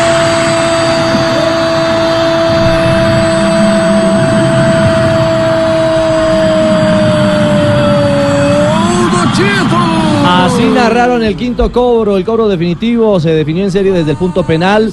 Dramático remate para el duelo entre Atlético Huila y el Santos de Brasil. Y la capitana de esta hazaña, la capitana de este equipo es Gaby Santos, eh, que entiendo, Gaby, todavía están en territorio brasileño. Hola, buenas tardes, bienvenida a Blog Deportivo.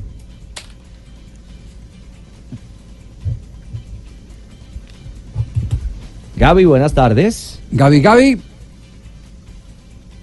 Se nos ha caído la comunicación con, con Gaby Santos. Eso, eso fue una noticia muy buena para el Huila. Ya sacamos nuestro carro sirena. ¿Ah, sí? Usted sabe que el carro sirena no es que tenga Recordemos- sirena, sino que entramos una señora en el capó el de un carro y la vieja le diciendo, cuidado.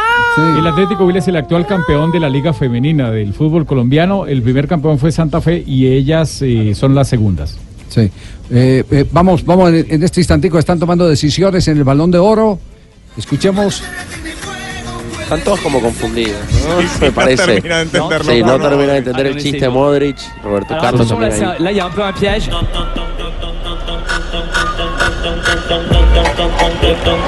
Está desesperado Ginola porque se, se salieron del libreto y no han podido definitivamente volver a encauzar. Tienen a un eh, DJ, en este J'ai momento. aucune sí. idée.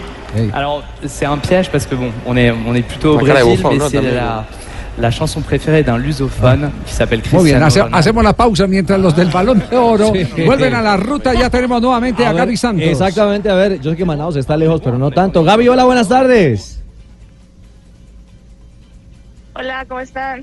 Pues muy felices con su éxito, el de ¿Aló? su equipo. Sí, la estamos escuchando, Gaby.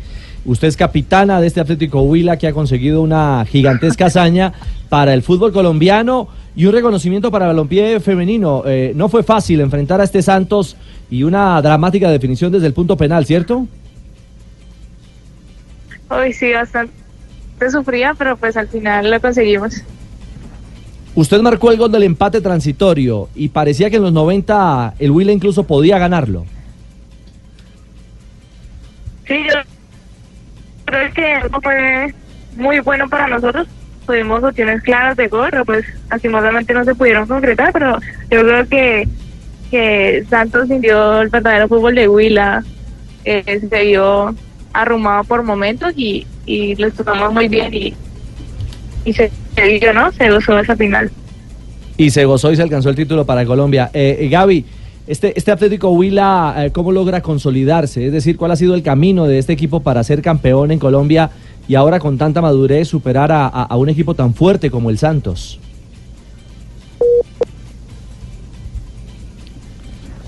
Ahí hemos Se perdido la se comunicación. cae la comunicación Sí, con difícil. bueno. La llamada se cayó. Manao es Se el, cayó. se cayó. Sí, de la la selva, ¿no? Sí, sí, sí, sí. El estadio Amazonía. Arena de Amazonia. Exactamente. Un, un Atlético Huila que se reforzó muy bien, ¿no? Contrató por lo menos dos chicas argentinas muy buenas y una La de ellas Nadie le está diciendo que les describa físicamente, Eh, hermano. es- ¿Cómo jugaban? Es Talentosa, muy buen diga. equipo, muy buen equipo.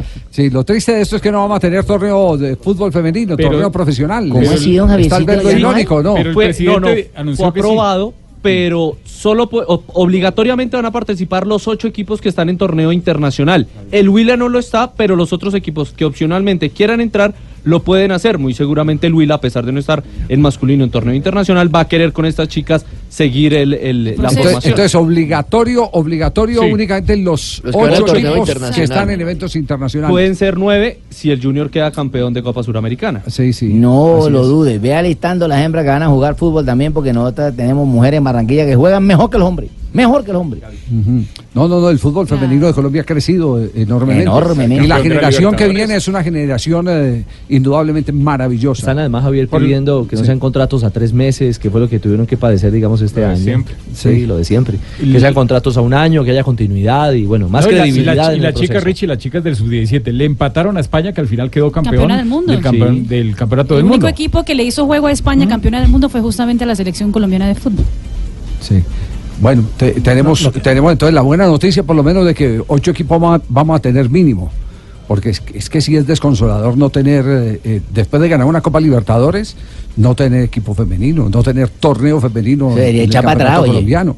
Después de lo que Lo hizo, que por es ejemplo, que no- Independiente Santa Fe, es que Santa Fe se dio el lujo de llenar con su fútbol femenino el Correcto. estadio Nemesio Camacho del Campín. Fuimos los primeros a nivel masculino y los primeros a nivel femenino, por Sí, supuesto. verdad. En No, aquella época, sí, sí, claro, sí. Por supuesto. Bueno. Sí, llenaron el Campín precisamente Además- en la final contra el Atlético Huila. Sí, decía, decía J.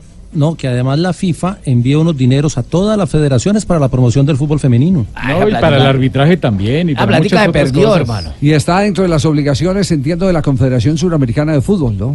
Lo que pasa Sí, es que hay también. muchas, hay muchas federaciones que no se han puesto en orden, y entre ellas la Federación Colombiana. Pero los periodistas ¿Cierto? no Es que mandaron porque, nada. porque aquí se obliga incluso hasta el cambio de estatutos que tarde que temprano lo van a tener que hacer. Porque en las elecciones hacia el futuro van a, a participar dentro del modelo de la FIFA los jugadores de fútbol, los árbitros, el fútbol femenino, el fútbol playa y por supuesto la base que es el fútbol profesional. Los árbitros, Javier, están en mora de hacer una asociación, no un sindicato, una asociación para ayuda del fútbol y de los ellos dejan? mismos. Sí. Sí, completamente. Sí, entonces, entonces eh, eh, el tema, el tema es Rafa, lidere esa vaina, hermano. el tema es eh, el que el que el fútbol eh, femenino es de obligatorio ejercicio en las federaciones. Es de obligatorio No, y- no, no podemos, Javier, eh, seguir en la Federación Colombiana de Fútbol con tres presidentes. Presidente de la Federación, presidente de la rama eh, aficionada y presidente de la rama profesional. Debe haber un solo presidente para todo y listo. Vamos a tomar es esa solo. solicitud, eh, de Rafa. Nosotros precisamente estamos estudiando posturas y posibilidades como esa. ¿Y el candidato para ser eh, presidente único quién es? Eh, no, no te entiendo, Javier. En este momento no te entiendo bien. Se está cortando No, no, la Creo que me pasó lo de la chica de Huila. Se me fue la línea. ¿no? Se fue la línea, le fue la línea, sí, sí. Sí, sí. Bueno, muy bien. Atención que, que ya empiezan a darse los primeros resultados del balón de oro. Et il est attribué à Premio Copa entonces. Ese es el trofeo Copa, que es el trofeo que le- se le da a los jugadores eh, juveniles, es decir, los que tienen menos de 21 años, en el cual Kylian Mbappé termina ganándose el trofeo, el campeón del mundo con la selección ganador del premio de. Francia. ¿Había alguna duda? No. No. Ese era un fijazo. Campeón del mundo. Las apuestas, ¿cómo estaban? Para el balón de oro principal, el, Ah, para el principal, el para- de mayores. Para el Junior no. No, para el Junior no había apuestas. Pero ¿Cómo están las- Mire, para el de mayores, principal? Modric es el máximo favorito por un dólar apostado, gana uno con tres. Griezmann, un dólar, gana tres eh, dólares. Y Cristiano Ronaldo, que es el tercer candidato, por un dólar, gana 26.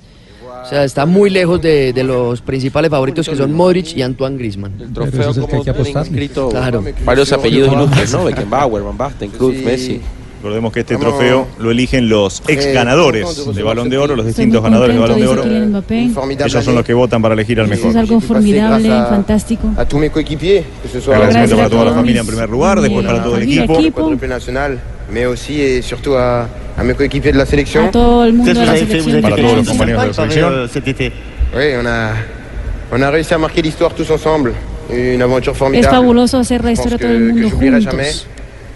Et voilà, je pense que c'est le bon moment pour les remercier. Creo pour que leur es un gran momento para todos que estamos été acá. d'une importance capitale pour que je remporte ce prix.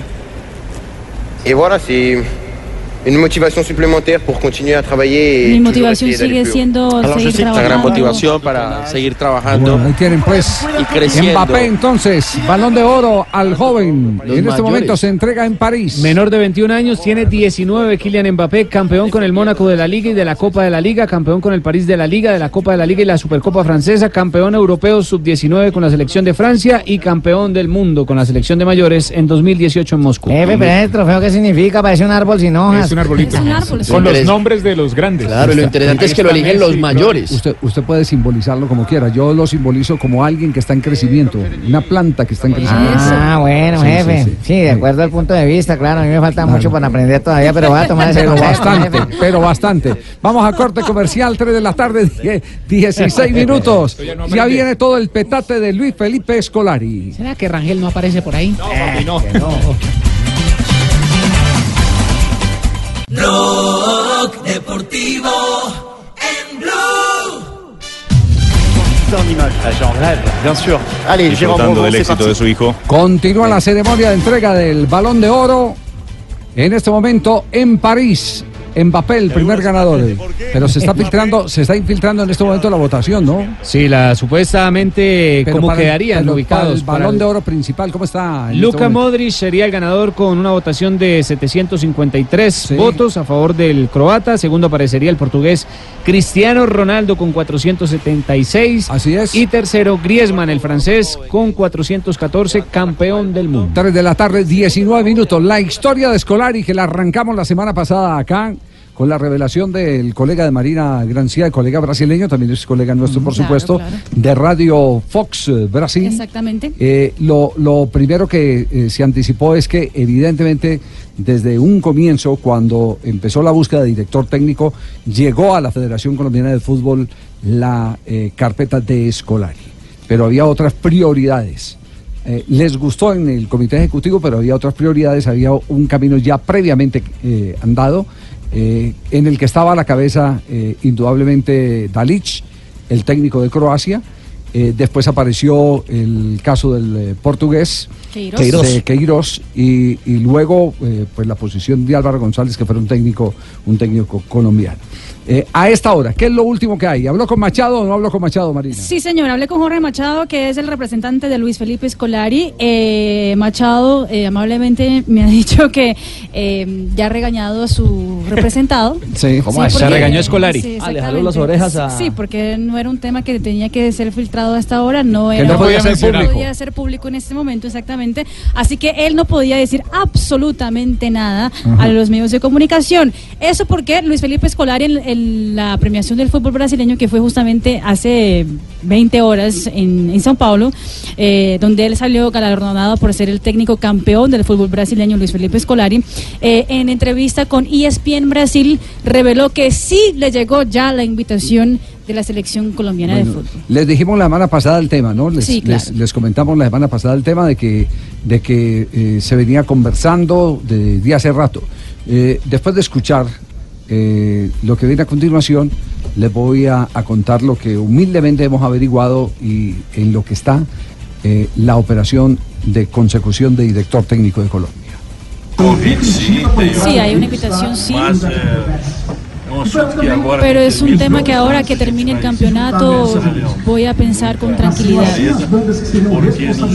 Porque tal vez en los últimos 20, 25 años pasé 80% fuera de Brasil. Entonces también tengo un aspecto familiar que tengo que ver y otra familia que tengo que pensar, que es la familia de Palmeiras. La forma que ellos me tratan, cómo ellos me reciben, esa identificación que hay con los hinchas de Palmeiras y conmigo.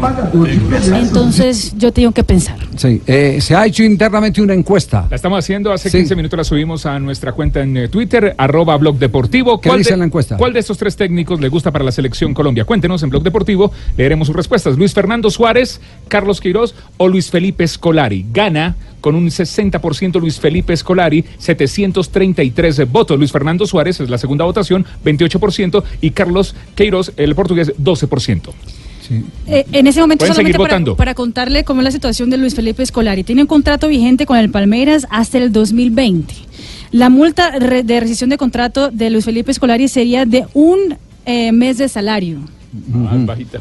No es tanta. No es tanta. No es tanta, No es pero, no, pero, lo voy a actualizar y, y- y saludando previamente al doctor eh, eh, Martá, que está en este momento. A Nacho. A Nacho Martán, el eh, mm, presidente de- del eh, Cortuluá, eh, que hace parte Ah, de, Nachito, de la... Nachito sí. Martán. Sí, sí. Ah, lo, Ah, lo ah. sí. Sí, una vez para invitarlo a una finca, necesito invitarlo a una fiesta. Sí, lo Para invitado a una invitarlo. fiesta. Nacho es muy juicioso, eh, eh, eh, sol- solo entregar esta, esta eh, información. Eh, hay interés de la Federación Colombiana de Fútbol, lo dijimos hace ocho días que se recibió la hoja de vida, se recibió con beneplácito, que había cosas adelantadas, fue lo que dijo la administración de la Federación Colombiana de Fútbol a la gente que planteó, eh, entendemos, eh, la propuesta de Luis Felipe Escolari, pero ahora hay una barrera que es de tipo económico es diferencias en lo que puede pagar la Federación Colombiana de Fútbol y lo que está la- pidiendo exactamente Machado, el hombre que ha iniciado las conversaciones inicialmente eh, con a nombre de Luis Felipe Escolar y con la Federación. Doctor Nacho, ¿cómo le va? Buenas tardes. Javier, muy buenas tardes. Un fuerte abrazo. Muchas bendiciones. Lo mismo, eh, ¿cuál le gusta más de los de la encuesta? Suárez, Queiroz o Escolari. A mí me gustaría siempre que fuera un técnico colombiano y usted sabe cuál es mi número uno, que es el profesor Reinaldo Rueda. De acuerdo. Y otra otra opción sería el profesor Osorio, pero los dos están comprometidos y eso hay que respetarlo como federación y como todo. Sí. Y si fuese un extranjero, pues me gustaría obviamente el profesor Escolari, es el más indicado. eh, y obviamente si soy más colombiano y más colombianista, Arturo Reyes. Arturo Reyes, bueno, ahí está, ahí está el escalafón del doctor Ignacio Martán. Eh, doctor Nacho, eh, se reunió eh, la comisión de televisión de la División Mayor de Fútbol Colombiano. Llevaron, por supuesto, sus posiciones a la Asamblea y se decidió el modelo de televisión a partir de junio del 2019. Concretamente, ¿cómo es el modelo? ¿Qué, qué es lo que tiene que esperar el aficionado común y corriente en el mercado para poder ver fútbol profesional colombiano? A ver, eh, eh, como usted lo dice, la, asamblea fue soberana y la asamblea es la única que decide. Nosotros como comisión hicimos un trabajo serio, muy demorado, llevaba casi 14 meses y obviamente muchos presidentes de clubes estaban ansiosos de que hubieran resultados. Eh, había un tema que era el Tribunal de Arbitramiento, que era lo que había aprobado la Asamblea, pero también nos pedían que a la última Asamblea se llevara cuál era el mejor escenario que había en ese momento. Y el mejor escenario pues fue el que eh, en su sabiduría aprobó la Asamblea, era que se acababa la televisión abierta, o sea, los los que van por televisión abierta desaparecen, eh, continuaba sumándole a los ocho partidos eh, de la básica, entonces ya quedarían diez partidos. Eh, eh, el compromiso es que ellos transmiten diez partidos eh, de la liga, eh, entiendo que tres partidos de la torneo de la B, yo creo que deberían ser muchos más, y si no se puede muchos más, pues la mayor debería, eh, ¿cómo se dice?, programar o Liberarlos. o, o liberarlos o producirlos para que para que el fútbol de la B yo creo que se debe ver en su totalidad. Los empresarios internacionales ahora están viendo mucho el fútbol de la B, de ahí es donde están encontrando los mejores jugadores y las mejores proyecciones. Eh, hay algunos partidos de Copa y hay algunos partidos de fútbol femenino. Y aparece el tema de importante que fue el de la televisión internacional. Yo siempre me rehusé a, que nos diera tan poca gente. Y me- soy partidario de que hay veces es mejor tener mejor menor dinero, pero que la exposición mundial o la exposición internacional sea mayor. Entonces apareció una opción de, de un fondo de inversión eh, que nos vamos a aliar todos para, para tratar de, de llevar eso a un mercado mayor. Ahí entran entonces como socios de- del fondo de inversión. entraremos como en el socios del fondo de inversión y obviamente la producción y todo iría por cuenta de, eh, de, de- de Win. Ya, eh, eh, ¿quedaron a gusto con la oferta económica que les hizo finalmente Win? Sí. Era, era el, por eso por eso lo antecedí con el tema de que era el mejor escenario que había en ese momento y ese fue el mejor escenario y la asamblea aprobó y esperemos que todo salga de la mejor manera. Sí, y, y no hay garantías. Yo sé que ese no es el caso suyo porque usted es un afiebrado, apasionado, que ha arriesgado su capital particular para tener un equipo eh, de fútbol a la altura de la región que representa. Pero hay, hay, hay modelos que permitan que la plata llegue a los clubes, pero que los clubes honren los compromisos, inclusive de esa misma plata o no. Es que esa es la parte más clave de esto. Inclusive cuando hablaron de que, de que venía una plata de, internacional muy importante, yo decía que deberíamos comprometer algo de ese dinero, así los estadios no sean nuestros, a la, a la mejora de la iluminación, a la mejora del escenario como tal. Eh, en el mundial se dio los hospitality, eh, donde la gente se puede reunir así no le gusta el fútbol y pueda compartir, donde se sienta cómoda y no incómoda en un estadio donde los, los, los presidentes armen buenas nóminas, eh, nóminas competitivas, porque si alguien va a pagar por ver un espectáculo eh, impo- importante o le sale un poco más oneroso, pues yo creo que nosotros tenemos la obligación de armar mejores, mejores equipos. Por eso, en el tema de, de la discusión que hubo entre Medellín y Junior, independientemente de que en otros casos lo hayan hecho o no, yo sí era partidario de que si son finales de un torneo se tiene que jugar con lo mejor, no con la suplencia ni lo- con los sub-20. Entonces creo que la medida en ese sentido fue muy sana. Que en otras ocasiones lo, lo ancho para otros y lo estrecho para otros, no, no lo defendieron, no lo debatieron, pero, pero sí tenemos que respetar, respetar un poco de eso. Sido de los más exigentes en el tema de que debe haber un, un fair play financiero, de que la gente eh, eh, eh, invierta en sus instituciones. Yo creo que la gente, por ejemplo, no conoce Cortuluá. Cortuluá tiene una casa hogar donde alberga 45 niños, desayuno, almuerzo, comida gratuita. Sí. Tiene una sede administrativa de lujo, tiene una sede deportiva de lujo y no de ahora, sino de hace muchos años.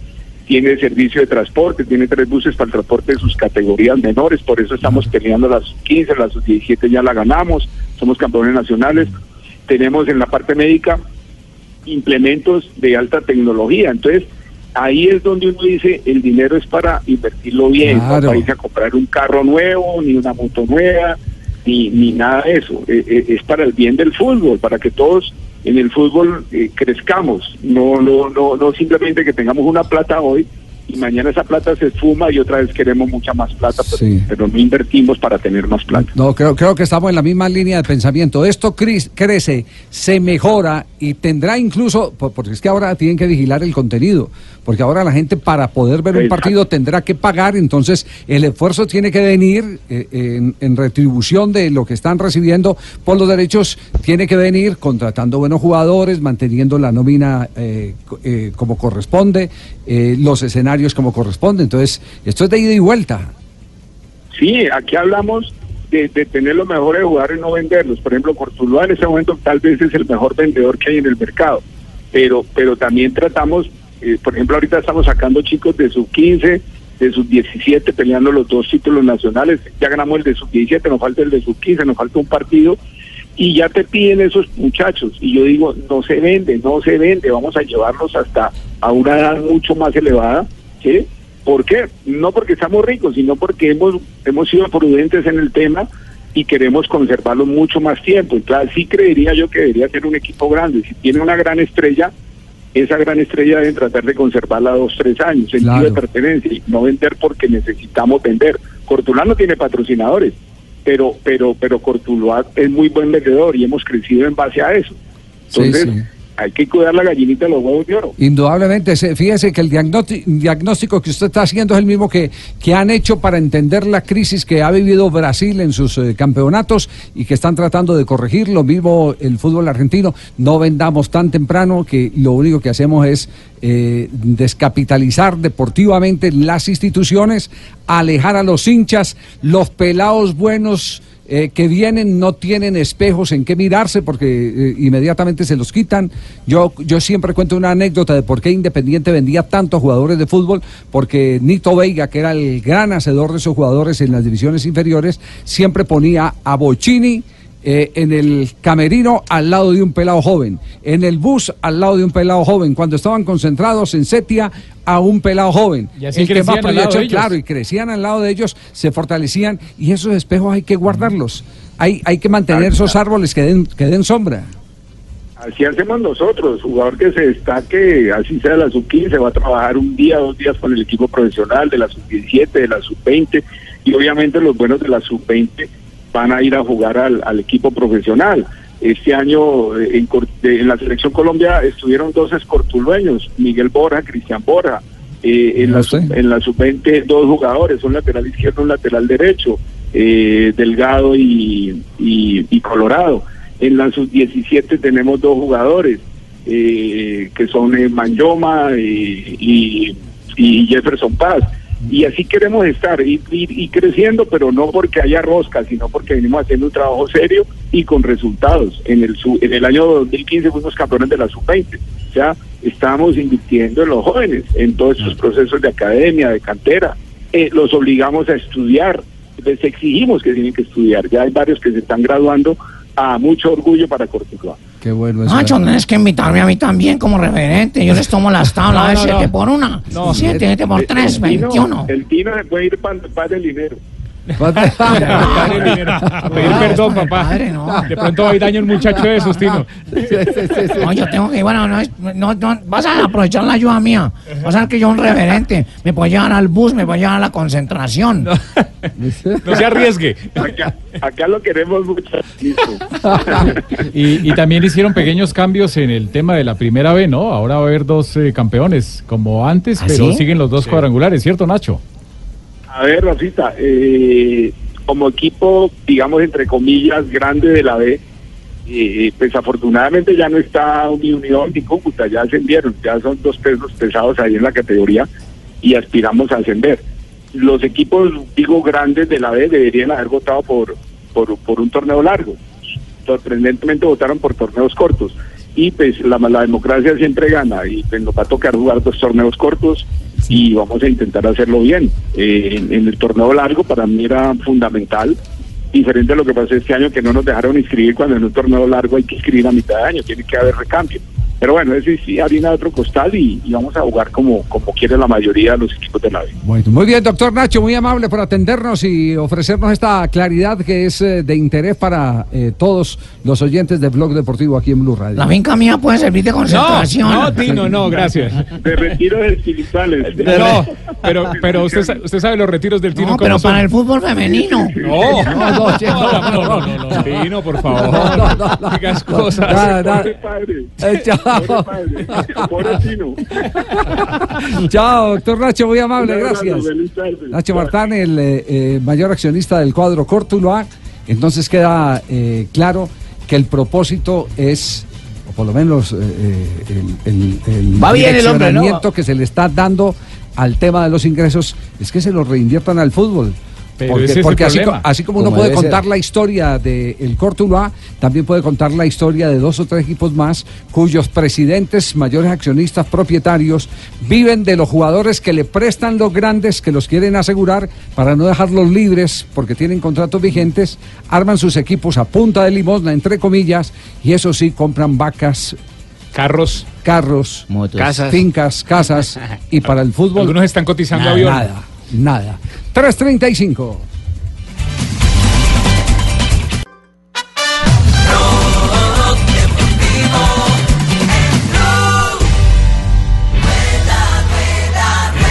En Blue de la montaña al plano, el ciclismo en Blue Radio.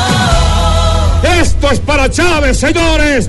A ver día para Colombia en el Giro de Italia. Esteban Chávez con todo. Se metió al podio. El holandés queda para el tercer lugar. Playder insiste. Queda medio kilómetro. Queda la curva y luego la recta. Viene Chávez para la segunda posición de la etapa. Para la tercera del Giro viene Chris Wick por el Giro. 338, avanzamos en el blog deportivo. Qué rico, qué sabroso escuchar ese nombre de un hombre que nos ha dado alegrías, de un hombre que también está recuperándose y que esperamos y estamos convencidos en 2019 va a ser otro gran año, porque llega la revancha, de eso no nos cabe la menor duda para un estelar como Esteban Chávez. Hola Esteban, bienvenido a Blog Deportivo, buenas tardes. Buenas tardes, muchas gracias por, por la invitación. Aquí estamos muy contentos, como acabas de decir, recuperándonos con muchas ganas y con mucha sed de, de revancha, como siempre. Primero Pues lo veo, primero. pues veo que está hablando ya como nosotros, ¿eh? con mucha sed, con muchas ganas. se No, colocando está colombiano, hablando bien colombiano, Pues sí. Nos lo vamos a adjudicar como nuestro, ¿eh? como español. Nos lo vamos a No, no, adjudicar como no, nuestro. es colombiano, Estamos tranquilo. haciendo los papeles para que tengáis la ciudadanía de española. Paco, ¿eh? le quiero, le quiero decir que la residencia de él por obligaciones profesionales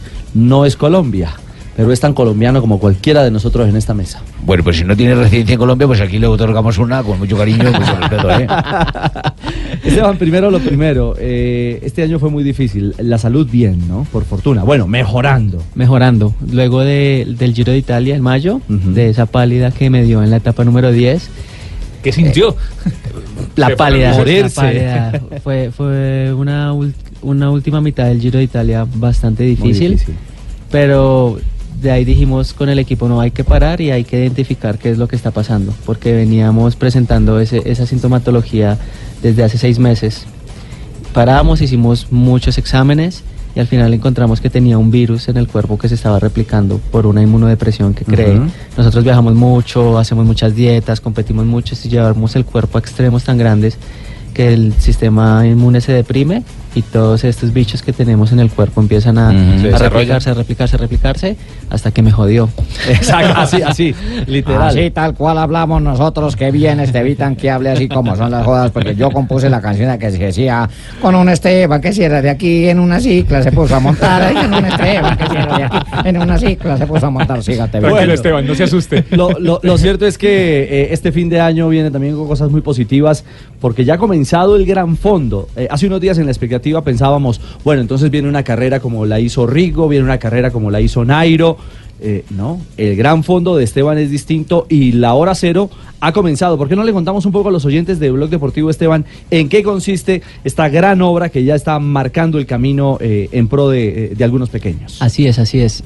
Empezamos hoy con el, el gran fondo de Esteban Chávez. Hicimos una expectativa durante 15 días donde personalidades como Eddie Merckx, Purito Rodríguez, casi la mayoría de mi equipo dijeron que iban a participar en el gran fondo de Esteban Chávez. Y es verdad. Todos están participando en el gran fondo de Esteban Chávez que empezó hoy. Empezamos a las 9 de la mañana y no es una carrera de, de ciclismo, no, No. es una competencia en bicicleta. ¿De qué se trata? Es algo mucho más bonito, es una carrera por la vida, donde todos podemos participar. ¿Cómo es? Eh, Básicamente es una vaca, es una, Un aporte. un aporte. Abrimos un fondo que es muy grande, en el cual queremos recaudar 500 millones de pesos. Mm, es en conjunto a la Fundación Cardio Infantil y la Fundación de Esteban Chávez que están trabajando en este proyecto. Uy, qué bonito. Queremos que estos primeros 500 millones de pesos que recojamos, con 200 millones de pesos vamos a operar a cinco niños que tienen problemas congénitos ortopédicos y 300 millones de pesos los vamos a utilizar para empezar a, a construir nuestro laboratorio de marcha y movimiento en la Fundación Cardio Infantil. Por ejemplo, yo quiero participar, ¿qué tengo que hacer, Esteban? Eso es muy fácil, hermano. De- Vea, ustedes, todos ustedes aquí que tienen computador, métanse de una vez. A ver, a ver, a ver, Hagamos la- tarea como debe ser. en vivo y en directo. Exacto. Saquen la tarjeta de crédito, ¿listo? Sí. Chávez con ese, ¿no? Exacto. Ahí mi mamá está detrás de ustedes mirando. vea. Ah, es que trajo esta supervisora y todo. Exacto. Ella mira los montos. Exacto. mirando, Marina no Aquí lo tengo. equivocarse. Los sueños se cumplen. Aquí estoy. Ahí le das a aportar o get involved. Oh my God. Oh my God. You speak in English. Y ahí te bota la página donde está el video institucional que estamos mon- que, es- que estamos mostrando toda la historia de la Fundación Carlos Infantil, de No Kevin, se puede que hacer ese niño sitio. que vamos a apoyar y que es nuestro pionero, donde está todo lo que les estoy explicando. Ahí le pones aportar y ahí ya te bota a, un- a una nueva página donde te piden el nombre, el correo electrónico. Ay, tío. Akira, ¿cuánto va a aportar? Le- a le voy con a decir 10 una cosa, hermano. le voy a decir una cosa y Blue Radio es muy efectiva. Creo, creo que en este momento está metiendo mucha gente en la página. Ya, ahora sí ya cargó. Sí, ya cargó, ya cargó porque estaba, estaba bloqueada. Listo, ahí Oye, está. ven acá y Estevitan, ¿cómo seleccionan los niños que van a ser operados? ¿Hay alguna lista que Exacto. está en la clínica o cómo es la cosa?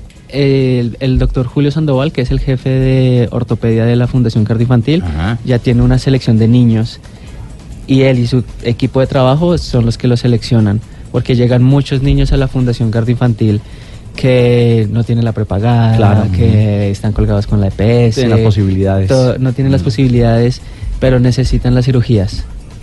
Te estoy hablando de todo es ortopédico, de niños que nacen con seis dedos, de niños que nacen con pequino, con cadera disléxica, que necesitan la cirugía. Todo este dinero que estamos recaudando es para operarlos a ellos. Los doctores van a regalar su trabajo, ese es su aporte a la fundación. Claro. Y lo que nosotros necesitamos, la plática, es para los tornillos, las placas, para las Los costuras. insumos, Exacto. claro, todo lo que, lo que, eso- lo que hay que meterle al real. que eso cuesta un montón. Que eso cuesta Eso un no es barato. Para la gente, para los gomosos, para los fans, eh, los fans de, de Esteban, si usted aporta dos millones de pesos o un poco más, tiene sorpresa. Exacto. Todos pueden aportar desde 9 mil pesos o hasta donde su corazón le llegue en este momento dicembrino. Pero los que aporten 2 millones de pesos o más, le voy a mandar una prenda oficial del ¿Cómo? equipo Haberlo dicho antes. Orica, eh, Michelton Scott, Uy. firmada por mí. En cualquier parte del mundo. Pueden eh, participar en cualquier parte del mundo en este gran fondo. Oye, qué bacano esa vaina, tío. Akira, por, ve, por tú das 20 mil, te perdiste la prenda de tema. No, puse 200 mil. Ah, No, bueno. Pero es que no había dicho los 2 millones. Pues Póngale Esteban, otro cero ahí. Es cierto, exactamente. Pues un abrazo. Eh, repetimos la página en la que se puede hacer la donación. La señora sigue vigilando, mire, la mamita. Esteban sigue vigilando. Porque ustedes abrieron el link, pero No deben aportar. donen, y lo donen. más importante, que, donen y que compartan la donación. Que digan, yo doné, quiero que ustedes sigan apoyando. Que esto se vuelva viral, por favor. O googleen Gran Ah, ya Fondo está, Esteban ya Chávez. está nuestro sistema de redes, ya tiene al aire a Esteban Chávez. Ya. Eh, y por supuesto la, invitación eh, para esta obra que yo creo que es- estamos necesitando es que los ídolos del deporte colombiano eh, se solidaricen, eh, como lo está haciendo Esteban, con tanta gente desprotegida. Es que de verdad todos los días la brecha es más, más larga, más grande. Y uno se asusta. Eso es. Y además uno es feliz no solo cuando recibe, sino también cuando da. Así es. Sí, Así y, el, y el éxito no, muchas no veces. olviden las palabras de, de- de aquel vicepresidente que tuvo eh, Colombia, el doctor Garzón. La tranquilidad de los ricos está en el bienestar de los pobres. Entonces ayudemos a los que están abajo. A los que más necesitan. Exactamente. A los que más necesitan. Así es. Esteban, ¿y ¿cómo no aprovecharlo? ¿Ya confirmó dónde arranca este año, el 2019 de competencia? Sí, la primera semana de febrero voy a estar en la Vuelta a Valencia. Después de eso tengo una concentración en el sur de España, en Almería. Y dependiendo cómo responde el cuerpo por la enfermedad, vamos a ver qué otras carreras podemos hacer y ver si el año entrante nos cabe o no nos cabe una grande vuelta. Tenemos que ir poco a poco. A ver qué sensaciones hay. Exacto. Muchísimas gracias a todos. La y- vuelta a Santander no le suena para que venga por acá. Ay, por Bucaramanga? ya pingo, mano. Venga, se come una carnita orillada, alguna joda para que coja la parte, suba para arriba. Más bien done para la fundación. Done, usted, usted es el zapatoca. Ahí Todos los zapateros todos. vamos a donar. Eso es. Muchas gracias. Chao, No, muchas gracias a ustedes. Un muchas gracias. Esteban. En la tarde, 3, 46 minutos. Ada Herberg acaba de ser la jugadora del, del Olympique. Acaba de ser destacada como la mejor jugadora mejor. del mundo. Exactamente, le ganó el pulso esta vez a Marta, que ganó en la FIFA el The Best, y esta vez es la francesa que gana el balón de oro que lo entrega France Football. Pero ya reveló también a France Football de hasta el quinto lugar del balón de oro. Ya salió Messi. Ya salió Messi, no queda en el marcador final Messi entonces. No está en el top 3 Lionel Messi. Messi es el quinto mejor jugador del Sí. mundo según el balón de oro. El sexto es Mohamed Salah, séptimo Palermo Barán, octavo fue Eden Hazard, el noveno fue Kevin De Bruyne y el número 10 fue Harry Kane. Todavía faltan los últimos cinco, los mejores cinco del mundo según el France. Ya venimos con eh, los mejores cinco del mundo. 3 de la tarde, 47 minutos. Este es Bloque Deportivo en Blue Radio. ¡Qué ciclista! Colombia! ¡Cha, cha, cha! ¡Cha, cha, cha! ¡Chávez se la llevó! Esteban Chávez y se mete en el podio. El cronómetro aquí. Juega el cronómetro porque Nibali, el tiburón, está dando saltos. Rueda, rueda, rueda, en blue de la montaña al plano, el ciclismo en Blue Radio.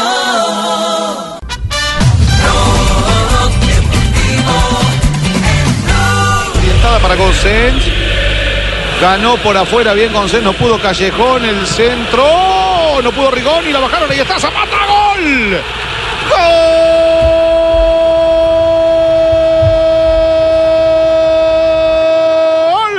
Atalanta. Con alma de goleador. Duban Zapata le quema el arco, le rompe la Colombiano contra colombiano, Zapata contra Ospina. Minuto 56 de juego, se juega en Bérgamo y el Atalanta le hace el empate al equipo de David Ospina, el Nápoles, que iba ganando hasta entonces. El gol fue del colombiano Dubán Zapata. Recibe el ah, balón que estaba justamente jugándose en la mitad de la área, del área chica y sin ningún ah, problema remata al fondo de la portería del arquero de la selección colombiana de fútbol. 1-1 está el marcador, fue el segundo gol de Dubán Zapata en este Y en italiano. en la ese caso, temporada. ¿uno a quién le hace fuerza? ¿Al delantero o al arquero? no, al A los dos, a los dos, a los dos. Un empate sería lo mejor. Buen, buen control y remató muy Sí, fuerte. Pero un detalle, había un hombre en el piso que perfectamente habilitaba a Zapata. Sí, porque los que estaban cerca a Zapata y que estaban de pie, como usted lo dice, había un hombre en el piso que habilitaba completamente. ¿Quién es el 24 del Atalanta que metió una, una volea, le- la pifió y de Rigoni. rebote- Rigoni, Rigoni. la pifió. Eh, la pelota cayó en el segundo palo y ahí ya vino la acción complementaria para el tanto de Zapata. tenía que ser Rigoli argentino. Sí, sí. ¿Ah, sí? Y el cabelita es el brasileño, Mari. Recuérdame el nombre del brasileño. Es Alan. Alan. Alan. Es el que termina Alan. Valderrama, me acuerdo de Alan Valderrama cuando jugaba en el Unión pero y en Millonarios. rato no se vuelva tanto. Ah, hermano, es que usted tiene que acordarse de los grandes jugadores. Sí, sí. 3 de la tarde, 51 minutos. Nos vamos a las frases que han hecho noticia. Estamos en Blog Deportivo. Suéltala,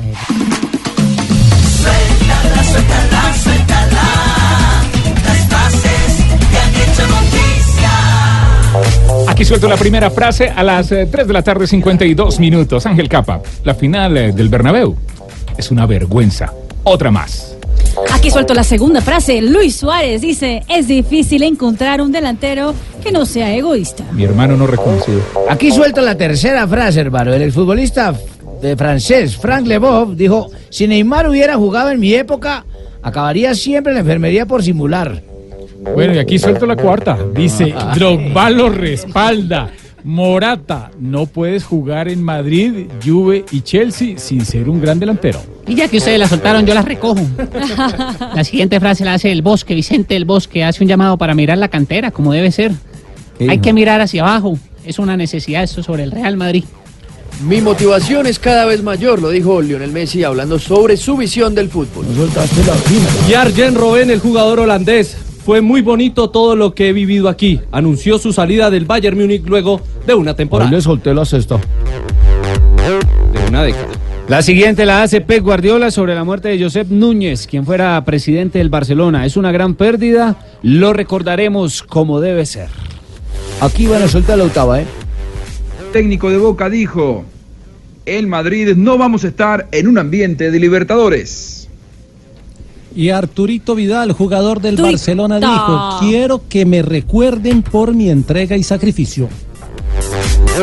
Y el portugués Luis Figo, un histórico del Real Madrid, dijo lo siguiente, deben dejar que el director técnico del Real Madrid trabaje. Ese fue el éxito de Zidane. 3 de la tarde, 53 minutos. Y volvemos a la final de Copa Libertadores de América. ¿Cómo le están viendo los técnicos en este momento, Juanjo? A ver, con mucha bronca.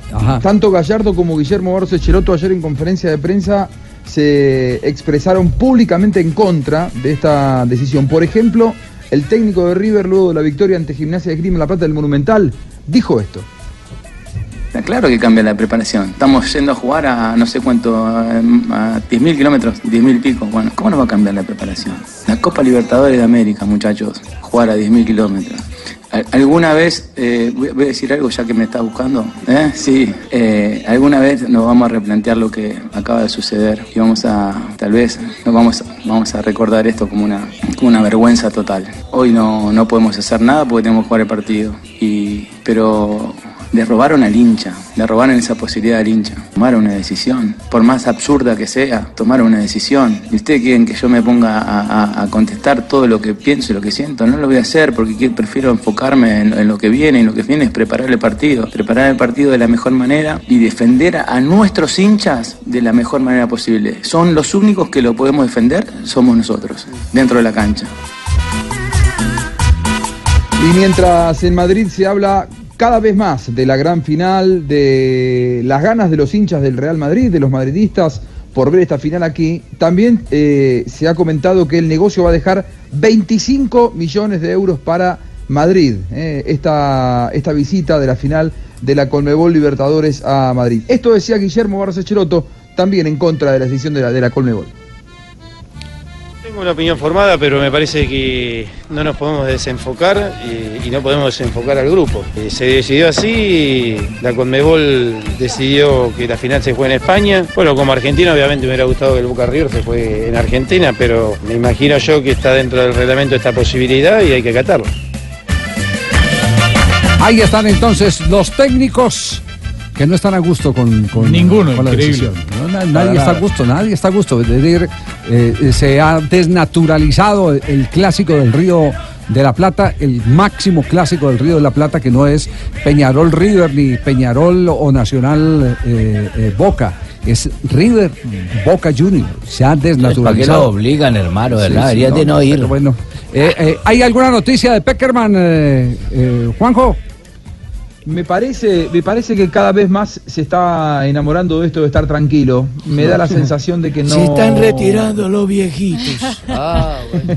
Quiere disfrutar de los nietos, quiere disfrutar de la familia después de varios años viviendo fuera de la Argentina. De las Eh, ha rechazado ofertas de Japón, ofertas de Turquía. Todavía no arregló sus diferencias económicas con Ah, la ¿no? Federación Colombiana. No.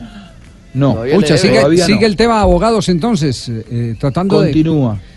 Entonces sigue el tire, el tira y en- coge de, de- primero la plata de, de la clasificación a los octavos de final, que, que inicialmente se la han negado, y se la han negado porque él ha negado, lo, o, o el grupo de él, o su representante Pascual Escano ha negado los 150 mil dólares que se gastó de una tarjeta de crédito de la federación sin eh, eh, ninguna justificación, sin justificarlos.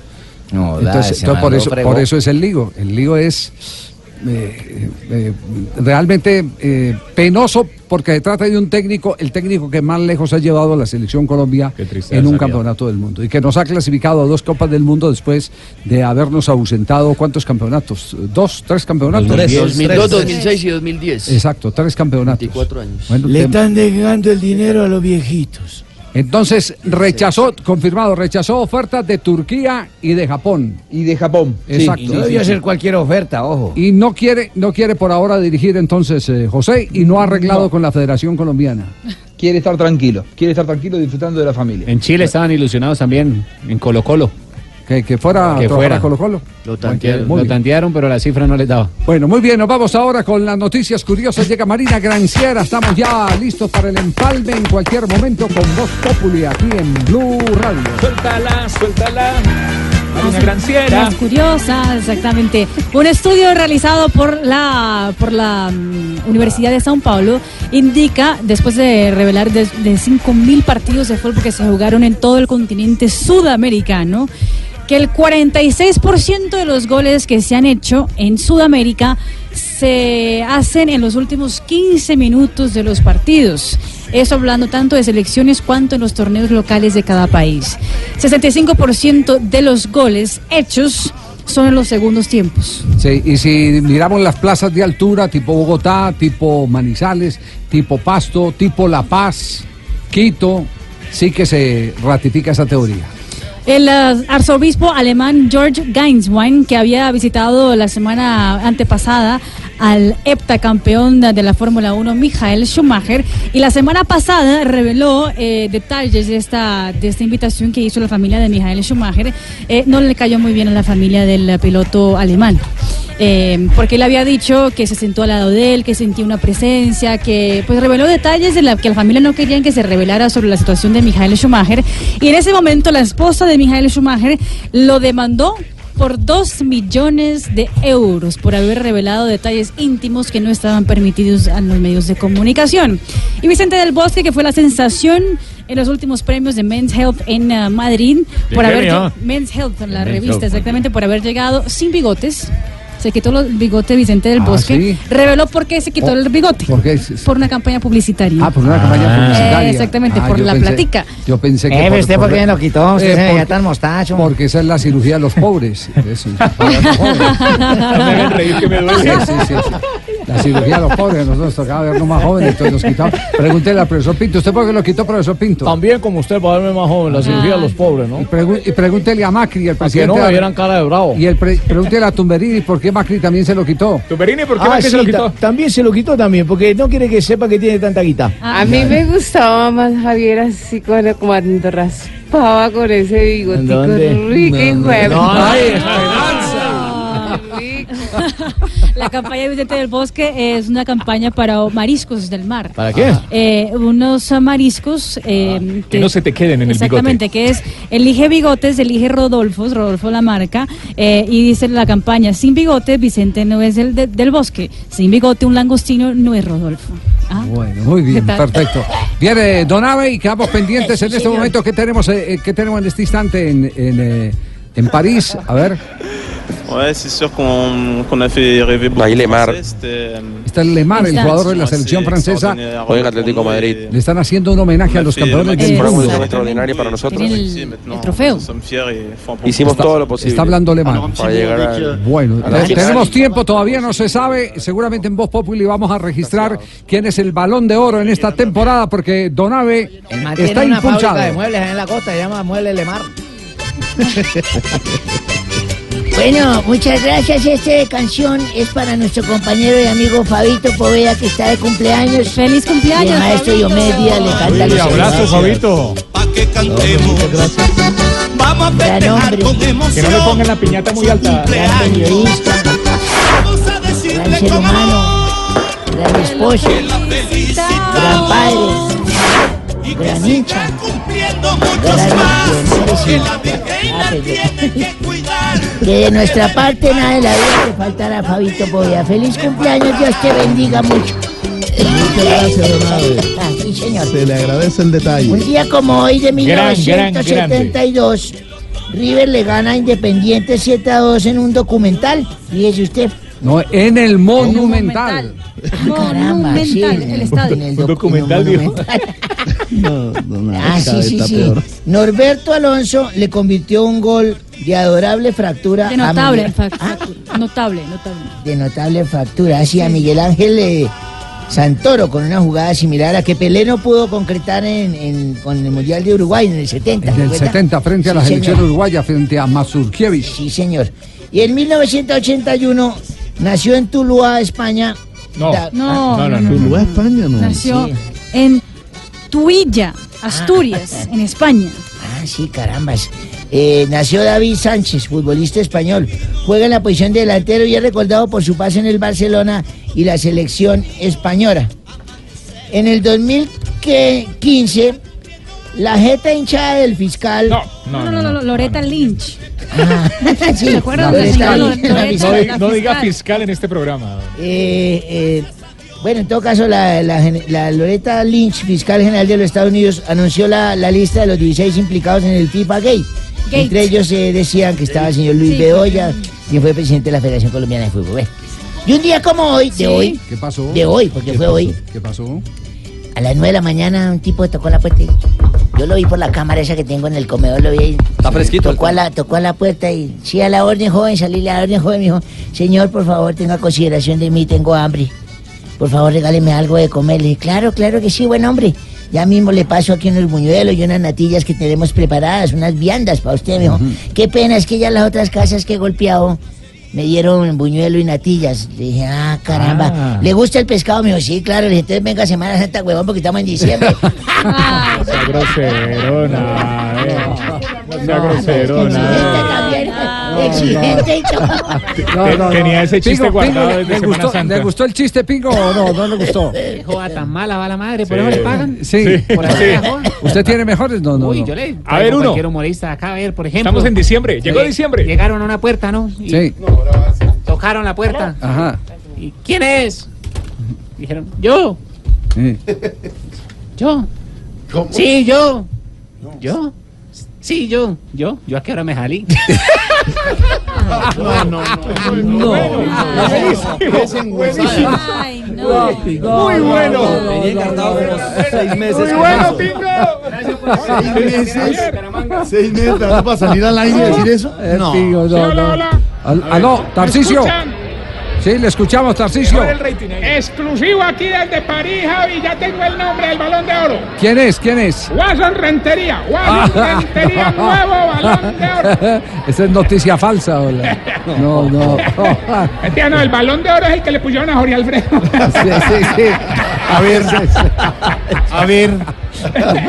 Pero era oro golfi porque no sirvió para nada. No funciona, me- no funciona. Eso no dice el libreto, siga a ver. A ver, no, no, no, pero es que estoy feliz, hermano. Estamos, Sí, estamos, se en, nota, estamos en. December, December. Déjelo salir del Puro libreto que eso rating. Puro December. Christmas, hermano. ¿Qué puro quiere decir December? ¿Qué mes es December? December es este, December bueno, cantante de. ¿De, de qué es eso? De- No, de ese es sí. December.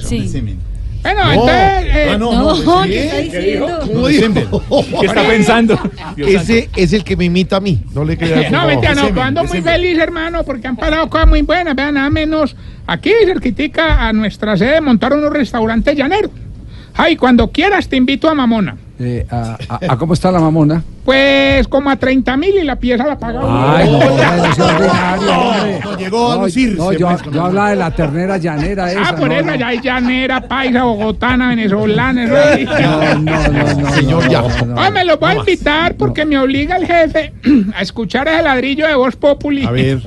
Que además tendrá la única cosa buena que son los síntomas para saber si usted. ¿A qué hora se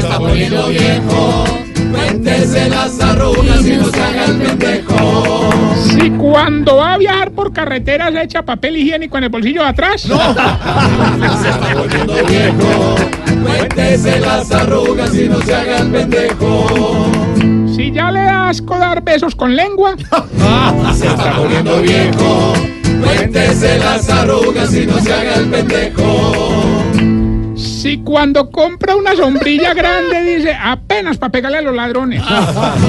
Se está poniendo viejo. Cuéntese las arrugas y no se haga el pendejo. Si así pase toda la noche sin tomar el mero trasnocho, le da guayabo. Cuéntese las arrugas y no se haga el pendejo. Si cuando ve el show de un mago no lo disfruta por pillarse cómo es que hace los trucos. Se está poniendo viejo. Cuéntese las arrugas y no se haga el pendejo. Y si la señora ya solo lo besa a los 31 de diciembre a las 12 de la noche. Se está poniendo re viejo. Cuéntese las arrugas y no se haga el pendejo. Le conté cuatro a Jorge Alfredo que le salen aquí. Todas le cuatro. salen a don Javi. ¿A qué hora se pone bueno Voz Populi? ¿A qué hora se pone bueno? ¡Oh! Doña Luz, doña Luz, todavía no. Ciérrenme el auditorio. No, el programa se pone bueno después, qué de la- horas? después seis y cuarto más o menos que llego yo, ¿cierto? Ah, ok, a las seis y cuarto. Entonces lo demás no vale la No, pena. de lo demás digamos que es rellenis. ¿Es que? Rellenis. un tema ecológico, un tema ecológico. tema ecológico. Show, relleni- rellenis como tú. A lucir- a lucirse con eh, Ore, ore, los compañeros no, de Blog aquí Deportivo y con la gente que está en el auditorio en este momento. Al auditorio dos sillas rimas aquí. Las Ay, niñas llegaron están en el auditorio. Otra vez llegaron las niñas. Jorge. Jorge, apro- aprovechemos la sintonía de Voz Populi, hombre, porque, Jorito, Llegaron las niñas. Llegaron las niñas. ahí se metió un travesti. No, no, no, no. No, no, no. Ore, ore, ore, aprovecha la sintonía de, voz, de blog deportivo para que, para que contes tu agenda para este diciembre como Papá Noel, Sí. para que la gente vaya. No es chistoso. ¿Dónde va a estar? ¿Dónde va a estar? No, ¿En qué comerciales? Cuando, cuando vuelvan a presentar las niñas, escuchen al fondo que se oye la de Esperancita, ya, pero muy al fondo. Sí, mire. Ahí están las niñas. Ay, qué rico, hijo de No, señora, ya no más. Cuatro de la tarde, nueve minutos. Titulares. Ay, my God, en baby. Blog Populi, no más.